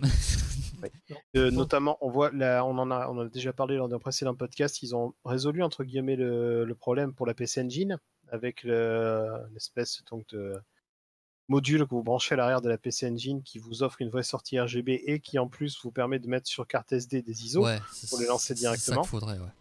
On attend, on attend toujours des nouvelles donc et que ça sorte de la- du même projet pour la Sega Saturn et le Ouais. fameux adaptateur pour carte SD qui Hum. nous permettrait d'éviter d'utiliser le lecteur CD Tout à fait. Bon, en, en gros, au niveau, donc il y a- il y, a deux choses dans les, dans les- dans deux types de composants dans, dans tous les appareils. Il y a les composants passifs et il y a les composants mécaniques. Alors les composants passifs, c'est pas éternel. Les composants mécaniques, c'est encore pire.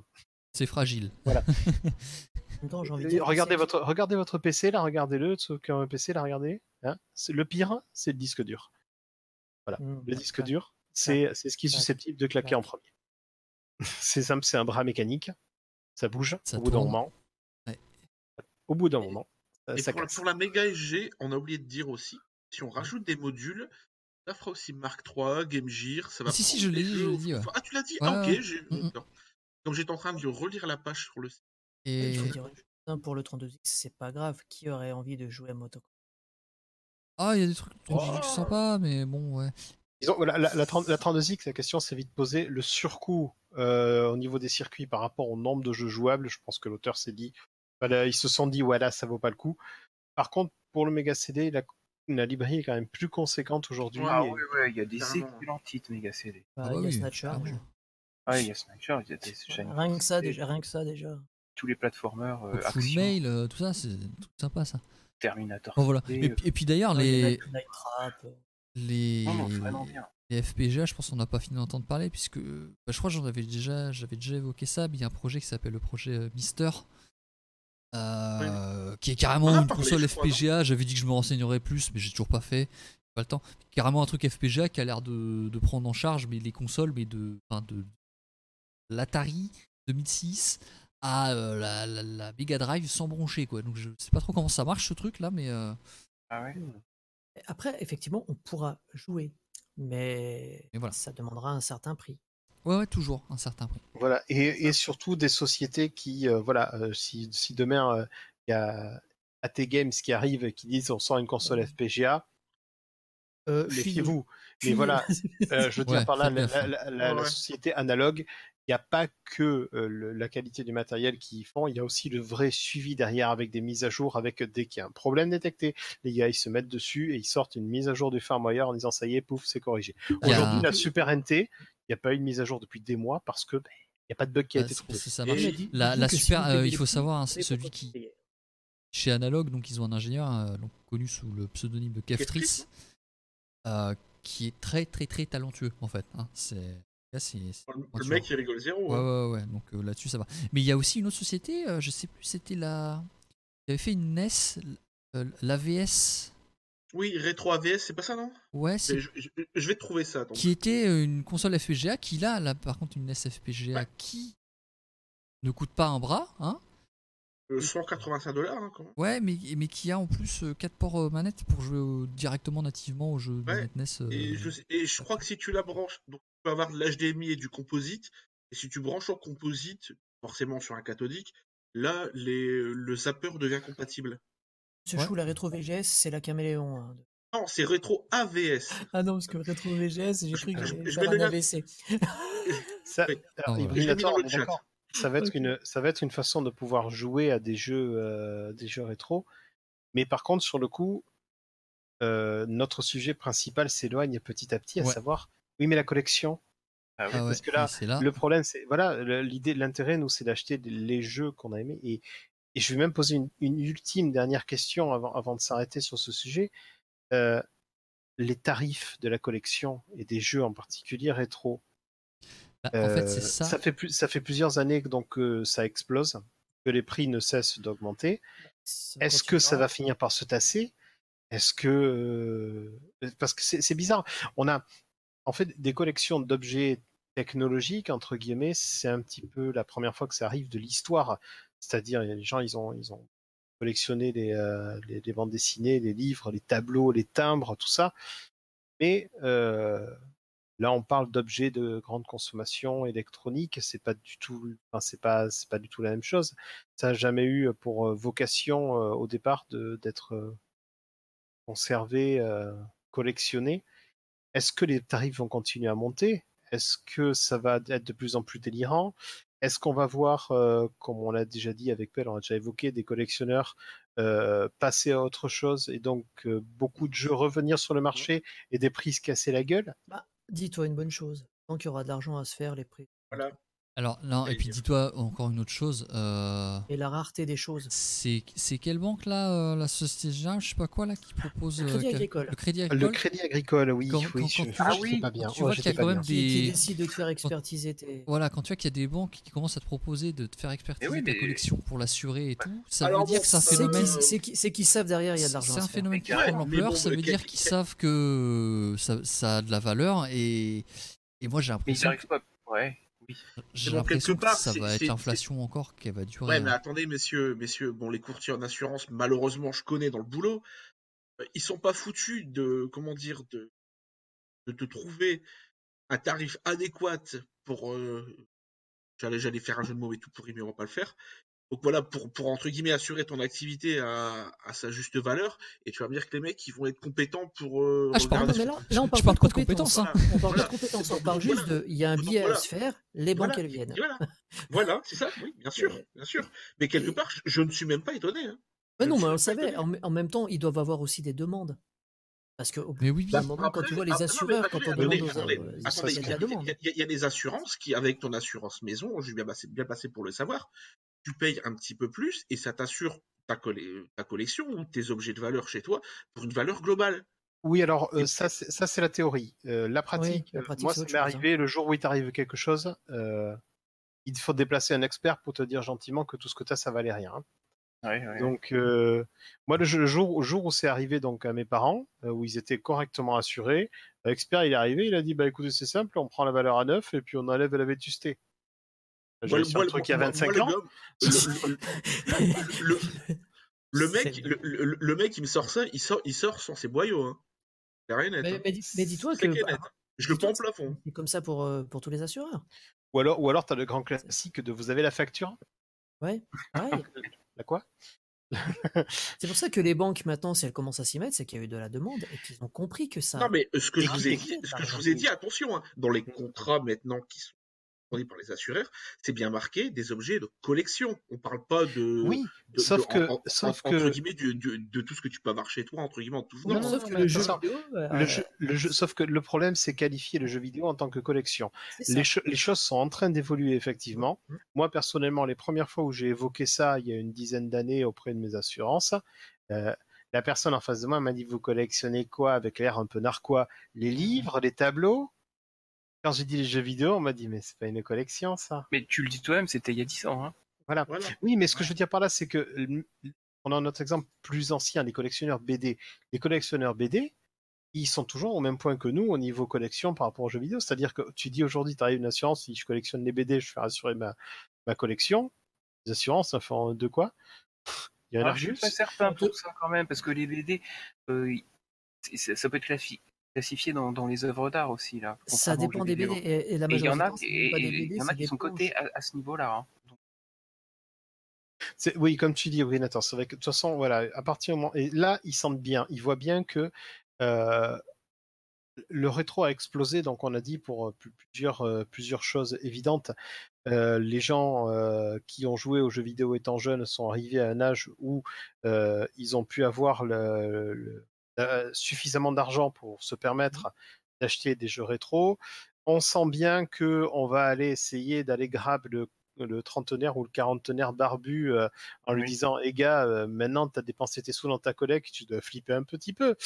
il faudrait, il Mhm. faudrait assurer tout ça." Non, parce Ah qu'ils ouais. voient bien. Et puis, et puis quand tu vois des, des ventes aux enchères qui arrivent quand Et- même à faire vendre des pièces, Pour, pour- pour- des prix à 50, ils sont Ouais. pas cons, hein. Mais pour parler voilà. de, ouais, pour parler euh, sérieusement, je sais que moi, euh, mes jeux, si je pouvais ma collection, c'est clairement pas la collection la plus importante du monde. J'aurais grave les boules. Mais évidemment. Et, et- une assurance, en vrai, moi, j'y ai pensé vraiment pour de vrai, quoi. Euh, sérieusement.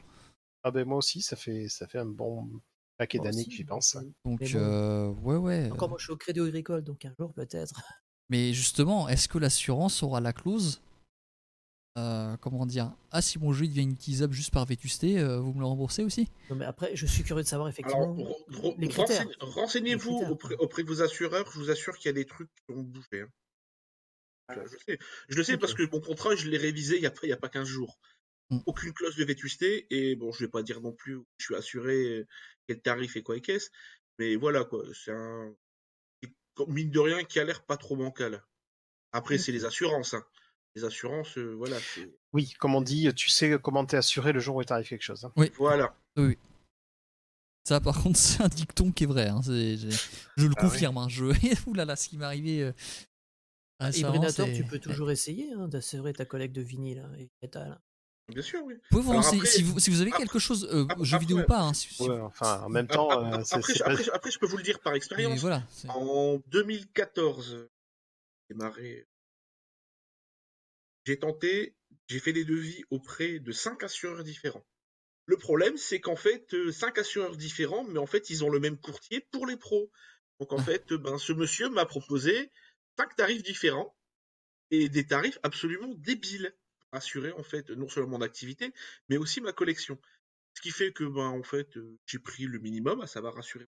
Et puis ben, en fait, deux ans après, en allant euh, chez mon assureur, euh, là où il y avait, assuré ma bagnole, je leur ai dit, hein, votre courtier, c'est un branquignol, hein, voilà. Je lui ai montré cinq devis différents, je me dis, j'aurais demandé, dites-moi lequel je dois, j'aurais dû valider, parce que bon, cinq devis différents, même particulier. Et c'est là où on m'a dit qu'en fait, il existait maintenant des contrats pour, les, pour assurer les collections. Alors attention, ça assure à une valeur globale.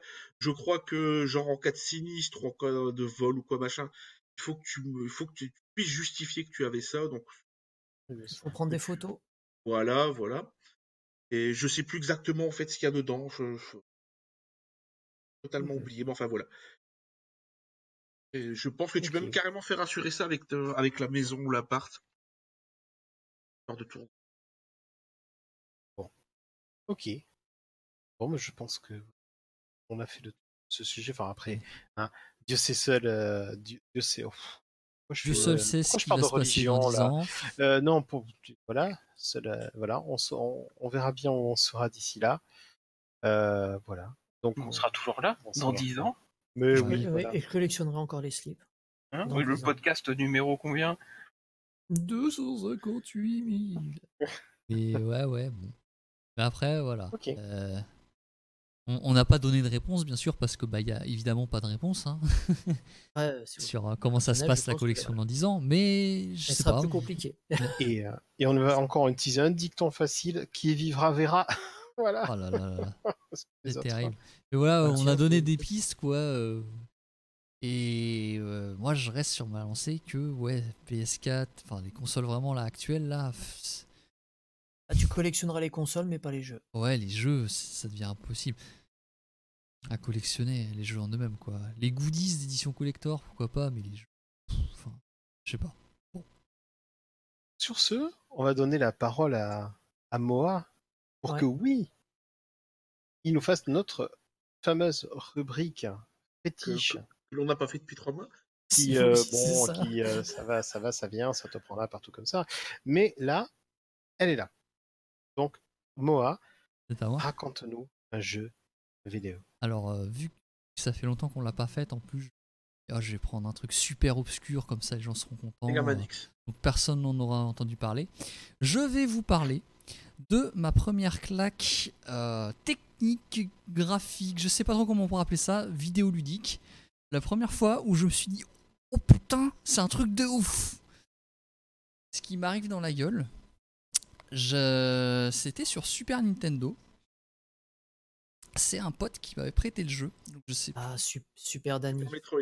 euh, je sais plus quand, je ne sais plus exactement à quelle occasion.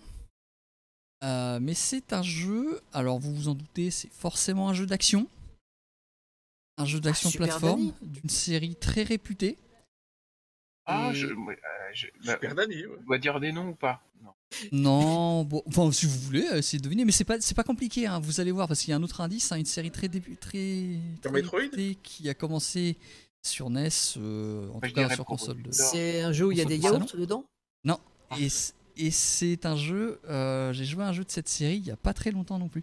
Ouais, bah c'est Contra. Donc voilà, je vais vous parler de Super Probotector. Parce que moi j'ai joué à la version européenne, donc c'est Super Probotector. Voilà, la version où on contrôle des, robots à la place des humains. Ce jeu est incroyable. Ce jeu, quand il est arrivé, enfin, je, je- c'était l'exemple type du plus, plus, plus, tu vois. C'est- C'est-à-dire que moi, quand j'étais un petit enfant, euh, j'avais joué à Super Mario. J'avais peut-être joué déjà à Mega Man X, mais je suis même pas sûr. Et on me met ce jeu-là dans les mains. Tu commences, tu prends ton personnage, donc tu vois, personne m'avait dit, ah t'as une grosse mitraillette et tout, effectivement, t'appuies sur le bouton, tu tires non-stop, donc déjà, moi j'étais là, waouh, c'est c'est déjà, déjà c'est balèze. Et, et ensuite, euh, tu fais 3 mètres et tu meurs. Et tu sais pas pourquoi. Donc tu recommences, tu refais 3 mètres et tu remeurs euh, pour un truc différent cette fois. T'as as commencé à comprendre qu'il y avait des trucs qui t'arrivent sur la gueule. Et euh, tu, passes difficilement les niveaux dans ce jeu quand même, hein, il faut l'admettre. Mais euh, là, ce qui m'a vraiment marqué, c'est une fois que je m'étais fait au gameplay et au fait que oui, j'allais mourir tous les 3 mètres, c'est le sens de la mise en scène du jeu. C'est ça, qui m'a. Que j'ai trouvé incroyable. On est en 93, 94, je sais plus. Enfin. Même avant, il- ça fait partie des jeux début, début de la Ouais, c'est ça. Mais, mais, mais- mais moi, quand j'y ai joué, c'était plus dans ces eaux-là, tu vois. Hum, Il est, sorti en, il est sorti en 92 chez nous. hein, euh, Si je dis pas de conneries. Euh, fin, fin 92. La, la mise en scène du jeu, c'est quoi? C'est tu marches, et puis d'un coup, il y a des avions qui arrivent au fond de l'écran, qui arrivent sur toi, qui jettent des bombes, ça fait tout péter. Il y a un mur Mm. de flammes qui, arrive au sol. Tu dois continuer dans Ah. ce niveau qui est complètement démoli, et je t'écoute. Juste. Ah, ah, ouais, avant, avant ça, juste au début du niveau, t'as le coup du tank aussi, totalement tank. gratuit et inutile. Bien sûr, bien sûr, bien sûr. C'est vrai que tu rentres dans un tank euh, et que tu démolis le premier demi-boss qui a un mur. euh, bah, c'est un classique de, des contrats, ça, le mur. Mais, euh, mais oui, oui, le, tu, tu, tu vois ces avions qui arrivent, qui explosent tout. Donc déjà, tu fais. C'est incroyable, quoi. Tu continues et t'arrives à, à la fin du niveau. Bon, je, je zappe certaines zones, mais à la fin du niveau, t'arrives. Il la petite musique qui se lance, tu te dis, il va se passer un truc, qu'est-ce que c'est que ce bordel? Et là, t'es face à un mur, tu comprends pas, et d'un coup le mur il vole en éclats, il y a un truc mais qui prend tout l'écran, qui sort du mur et qui t'agresse. Tu, voilà, moi je m'en remettais pas quoi. C'était incroyable pour moi euh, ce jeu, Euh, ce boss énorme, qui bouge bien hein, finalement pour un gros boss sur Super NES, qui te jette des, des rayons laser, qui te jette des, des mouches qui t'agressent euh, avec un gros point faible, un gros cœur rouge qui bat. euh, boss dégueulasse en plus quand tu y repenses, tu vois. Et, et, et je me disais, oh, mais euh, c'est pas possible quoi, on pourra pas faire mieux. et t'as un niveau 2 un pas particulier en mode 7. euh, Ça, par contre, c'était particulier. Moi même j'ai bien aimé si tu veux.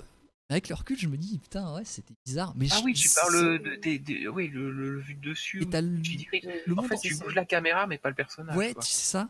C'était Oui. un peu particulier. Mais, mais après, t'as ce niveau 3 là. Après ce niveau 3.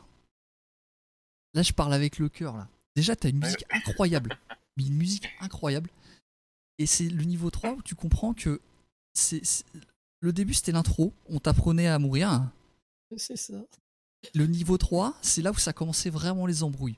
Où t'avais des sauts sur les précipices. D'ailleurs, oui, j'ai pas dit, on peut escalader les murs, on peut grimper aux murs. Ça, c'est pareil, c'est c'est fou. Euh, on euh, enfin voilà, on a différentes armes aussi, le lance-flamme, moi que, que j'ad- que j'adorais, euh, enfin ce genre de conneries.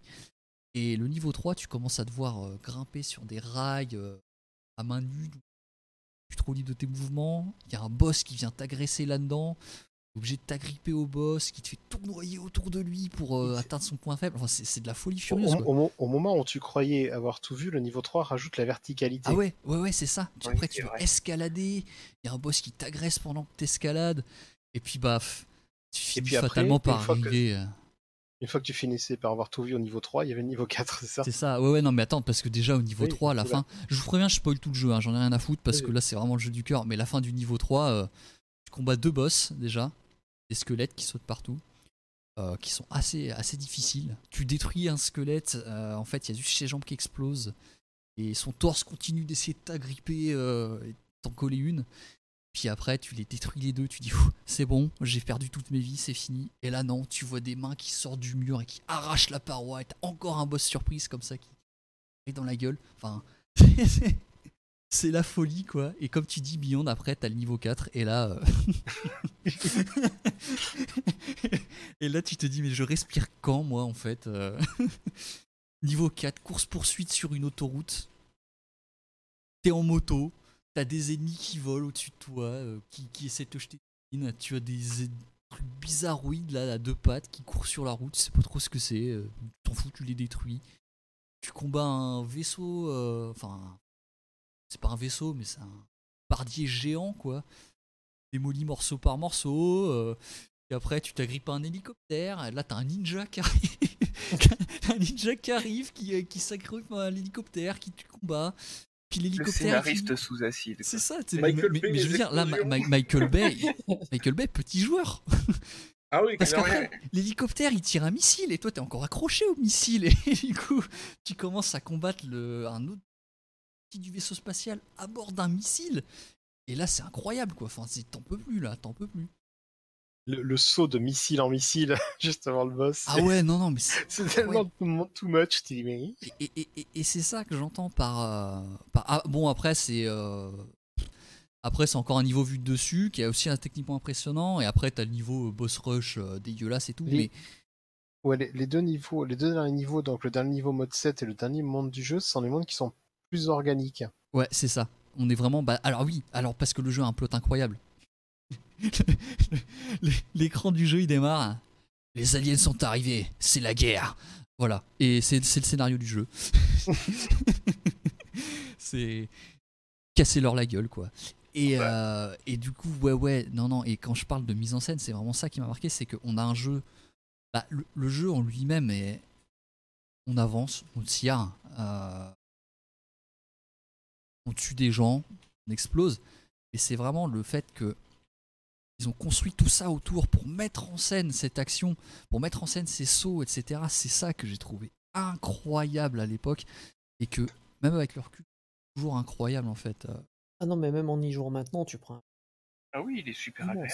hein. c'est- c'est- ça, ça reste une. Et On peut préciser d'ailleurs qu'il est dans la Super NES Mini. exactement, ouais, exactement. Et Par contre, il y a ju- juste euh, une mauvaise nouvelle. Pour voir la vraie fin. voilà. Alors c'est là où j'allais en venir.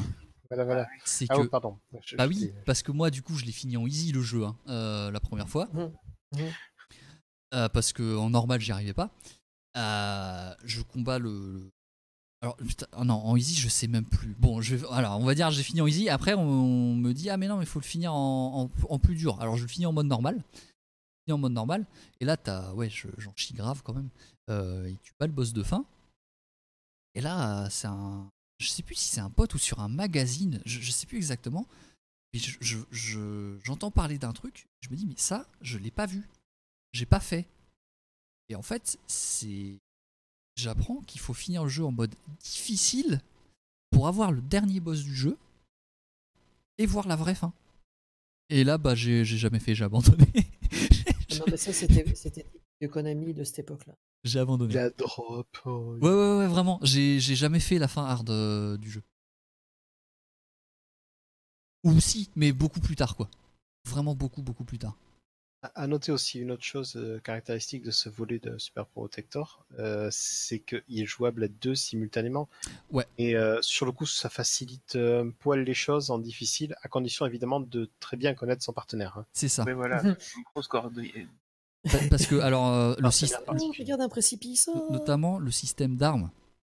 On peut avoir oui. deux armes euh, simultanément. Oh, donc de base, on a une, mitra- une mitraillette dans chaque main. Euh, en fait, on peut avoir un, ouais, un spread shot, donc un de tir avec une zone de- d'impact vraiment très étendue, des sphères rouges. On peut avoir euh, un lance-missile, euh, un lance-missile à tête chercheuse, lance-flamme et tout. Mais le truc, c'est que si vous avez par exemple déjà le lance-missile, rien ne vous empêche de reprendre l'upgrade du lance-missile euh, sous les de votre copain, et du coup, lui, il en a pas, par exemple. Et c'est dommage. C'est pas un jeu, de toute façon, le- la série Contra, c'est pas des jeux où tu vas jouer vraiment avec un pote, à moins que ton pote il connaisse le jeu autant que toi et que tu arrives à te coordonner, co- coordonner plutôt pour avancer en même temps sans trop gêner l'autre. Sinon, c'est impossible. Ouais, ouais, Oui, c'est. c'est- Et euh, voilà. Et ouais, et c'est c'est ça, Ebrinator. C'est, je me dis, quand tu vois ce que Konami arrivait à faire à, à- à l'époque jusqu'à l'époque Super NES, peut-être même PlayStation, je sais plus trop, mais enfin sur Super NES, tu voyais un jeu Konami, limite tu l'achetais, tu sais. Enfin, Ah, ah, c'est Konami? Ah ouais, je le prends, c'est bon, pas de problème. Bon, sur Play aussi, t'as des purs titres, même sur Saturn aussi. Ah oui, Attends, ils ont sorti quoi sur Play 1 euh, Konami? Ah, Je sais pas. ouais, euh, Comment il s'appelle Ah. ce jeu Boss Dick là, avec le, le gars avec les cheveux gris là? Euh, Et qui tue des, et Ah, qui- merci, et qui Ebrinator, tue des c'est ça. fantômes. Symphony of the Night. Ah ouais Ah ouais, Un c'était mec avec les cheveux gris, je pense. Et, et- Ah, et- je- je- et ce jeu euh, a- a- a- avec ce gars là qui, qui veut faire la guerre mais qui aime pas la guerre, euh, Euh, Jean Valjean avec des gens qui parlent, euh, Jean et- Valjean. et- un, et un soldat qui a un beau cul. Euh, mince, comment il s'appelle ce jeu? Snake. Metal Gear Solid. Donc oui, sur PlayStation aussi, bien sûr, ils ont fait des trucs cool. Mais, J'ai reconnu, oui, il a, il, il a un beau cul. Ah, tu vois non, non, mais euh, voilà, enfin voilà, euh, ouais. Et, hum, et du coup, je parle de ce jeu euh, maintenant parce que à la base, c'est pas de ça que je voulais parler dans cette rubrique, mais à force de, à force de repousser, on a fini par parler de tous les jeux auxquels j'avais envie de passer, parler euh, Ah oui, pendant les rubriques. Et, euh, et parce que, bah, en fait, euh, je me rends compte que c'est clairement un jeu qui, qui moi, m'a défini en termes de ce que j'attends dans un jeu d'action euh, plateforme maintenant. C'est-à-dire un gameplay où c'est au poil, quoi. C'est t'appuies sur les boutons, ça fait ce que tu veux que ça fasse. Et une mise en scène. J'aime bien une mise en scène, mais pas une mise en scène, une grosse cinématique. Mise en scène, tu joues et t'arrive un truc sur la gueule qui va influencer la manière dont la, suite des événements va arriver, quoi. Façon Tropical Freeze, par exemple, tu vois. Enfin, voilà. Alors, sur le coup, pour boucler le podcast, je vais te poser une question. Parce que donc, récemment, en live, Ouais. tu as entamé euh, la version Mega Drive. Contrat Hard Alors- Corps. Et il porte bien le, son nom de Hard. Et alors Alors, qu'est-ce que t'as- ça t'a fait Qu'est-ce que t'en penses au niveau. Enfin, voilà, parce que donc, tu connaissais Eh bien- pas le jeu, t'avais jamais joué au jeu. Et donc, non, là, j'avais vu un, un ou deux niveaux comme ça et j'avais jamais fait le jeu. Et si là je vous ai vendu du rêve en termes d'intensité et d'action, sachez que Contrat Hard Corps, c'est ce que je viens de dire, mais en dix fois plus. C'est-à-dire que Ouais. Hard Corps, c'est un truc de malade. Je pensais pas qu'on pouvait faire un jeu vidéo aussi vénère, déter et, et- et improbable dans les situations qu'il propose quoi. Sur Super NES, en plus, sur euh, Mega Drive en plus. Surtout, ce qu'il faut dire, c'est qu'ils ont attrapé la Mega Drive, ils l'ont retourné Ah oui. Dans tous les sens pour sortir un jeu monumental. Il est beau, les effets spéciaux, il y a des trucs. Ouais, J'ai ouais. même pas pensé que la Mega Drive elle peut faire. ça. C'est incroyable. Et, et- et- et en termes de, de mise en scène et de nombre de boss à la seconde que le jeu te balance. Euh, Et je suis arrivé qu'au stage 3, hein, parce que le jeu il est Ouais, dur. Le boss sur la route? Le boss sur la route? Ouais, ouais, ouais. Ah, mais ce sont Voilà. des. Dégueulasse celui-là. Ah, mais. C'est voilà. c'est J'ai- incroyable. juste un, un rajouter un, un tout petit truc, une anecdote assez rigolote à propos de Contra 3. hein, euh, Mhm. Vraiment, ça dure deux secondes. Ouais, ouais, chez nous, donc il s'appelle Super Pro Protector. hein. Et que en fait, le, la version japonaise, en fait, euh, donc euh, Contra euh, Spirit, la jaquette, ils avaient pris comme, comme référence, ils avaient carrément décalqué, mais pour le décalqué, hein, voilà, le, un film de Schwarzenegger en fait, tu sais, pour dessiner les personnages. Ah oui. Et, et, et le, le, le film en question, c'était Rodil.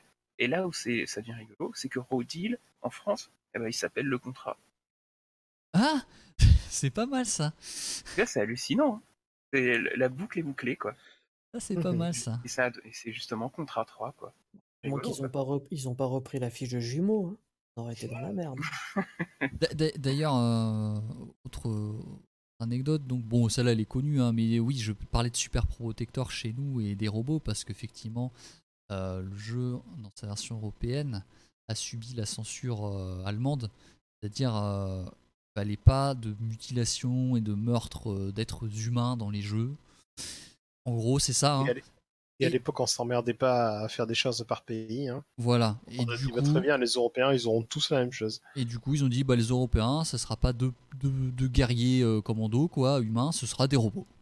Ouais. Et des un robots, design euh, très euh, Masamune Shiro. hein, Ah, mais- un peu... mais c'est totalement Appleseed. Apple Seed, quoi. Mais les robots, Ouais, c'est c'est euh, ouais, Et Apple du coup, eh ben, du coup euh, j'ai- j'aime beaucoup la version. Bah, moi, je préfère le design des, des, des robots. hein. Les robots? Eh ben, Oui, moi- pareil. Carrément, Moi hein. aussi. Bah, de toute façon, on a, on Ouais. a la même chose sur Game Boy. Il faut pas oublier aussi les jeux Oui. Game Boy qui sont des jeux exceptionnels hein, pour la Oui. machine. Il y a eu un portage de Contra 3 sur Game Boy. Oui, fait par Factor 5 à l'époque où ils étaient encore en Allemagne. Et qui est apparemment, ah, qui est apparemment incroyable pour de la Game Boy aussi. Euh, bah d'ailleurs, il Il a est, une- il est- il est très bien sur Game Boy. Par contre, euh, juste un petit warning, euh, n'achetez pas la version GBA, c'est de la merde. Mais ça, on vous l'a dit un paquet de fois pour Oui, les adaptations de jeux Super NES sur GBA. Oui, euh, la version GBA, et en plus, euh, la version GBA, ils ont enlevé les niveaux en mode 7 pour mettre des niveaux du jeu Mega Drive, Oui, justement. Et- mais ce qui rend assez bizarre, parce que par contre, il- euh, bah, comme j'ai dit, le jeu Mega Drive, il est beaucoup plus nerveux encore. Et du coup, Oui, ça fait un graphique- feeling bizarre d'avoir le gameplay du jeu Super NES. Enfin bref. Mais, mais ça pas- dit, il y a euh, Digital c'est Foundry. pas pareil. Ouais, mais il y a, il y a Digital Foundry qui a fait une vidéo justement sur Contra 3 euh, il y a deux jours, un truc comme ça, deux ou trois jours. Explique Euh, C'était le week-end dernier, ouais. qui explique la, la- bah, la technique du jeu. Vous pouvez aller voir ça aussi, euh, c'est- c'est c'est plutôt intéressant. Mais, euh, mais voilà. Moi, Contra 3, c'est vraiment un jeu du cœur. C'est un Je jeu d'enfance et jeu- c'est un jeu vraiment, euh, comme je dis, moi, il a, il a vraiment construit mon, mon âme de gamer ce jeu avec Megaman X. Donc, Ah ouais, et puis euh, vous pouvez encore y jouer maintenant, il a tellement pas vieilli. donc voilà. Il Ah arrive encore à mettre des gifles. Il arrive encore à mettre des jamais. gifles, des jeux d'action maintenant. Je vous mets le lien dans le chat de la vidéo de Digital Foundry. ouais. Ouais, merci, c'est cool. Bon, bah, sur le coup, merci moi pour cette euh, présentation de Bon, jeu. Merci monsieur. Cool. Ouais. Monsieur. Donc ouais, j'ai plus, j'ai plus accès là sur vraiment la mise en scène et tout. euh, ce contrat tout le Ah monde non, connaît mais- sinon. Donc euh, voilà, c'était vraiment mon ressenti perso sur ce jeu quoi. Et il faut si ça peut faire découvrir ce jeu aux jeunes d'entre nous, même aux plus vieux qui n'y ont jamais joué. Bon, mais sur ce, on alors déjà remercier les gens présents et les gens qui ont participé, et même ceux qui n'ont pas participé, qui ont juste leur quai, tout ça. Euh, merci d'avoir été là. Euh, un petit mot, nos amis YouTube, n'oubliez pas de vous abonner, de lâcher un pouce bleu, d'activer les notifications. Mais non, il faut, il faut. Vous rigolez à chaque fois que je fais ça, mais bon, euh, messieurs, quoi. Attention, on est en 2019, faut pas oublier. Non? Non. Non. Bon. Très bien. Voilà. Et donc, euh, sur le coup, euh, on va se retrouver une autre fois Chaque fois. pour parler euh, de jeux vidéo ou peut-être de cuisine, je sais pas encore. Bah, la cuisine dans le jeu vidéo. Cuisine en Ah, prochain épisode, Cooking Mama, l'intégrale. Voilà. Je peux en parler des heures? Et en plus, en, en bonus, le mini-jeu de Kingdom Hearts 3. Et euh, oui, oui, je veux dire, et Breath of the Wild aussi du coup. Ah oui, bah oui aussi. Et le et Legend of Foreza, bien évidemment. Et Tales of Symphonia. Non, euh, putain, on pourrait, non mais on pourrait faire une spéciale cuisine dans le jeu vidéo en vrai pour Bah de oui. vrai. hein. Bah, C'était pas une blague je disais, je le pensais vraiment. Euh, bref, allez, des bisous les gens et, Des euh, bisous les enfants et merci Bonne pour nuit, tout. à bientôt. et à la prochaine.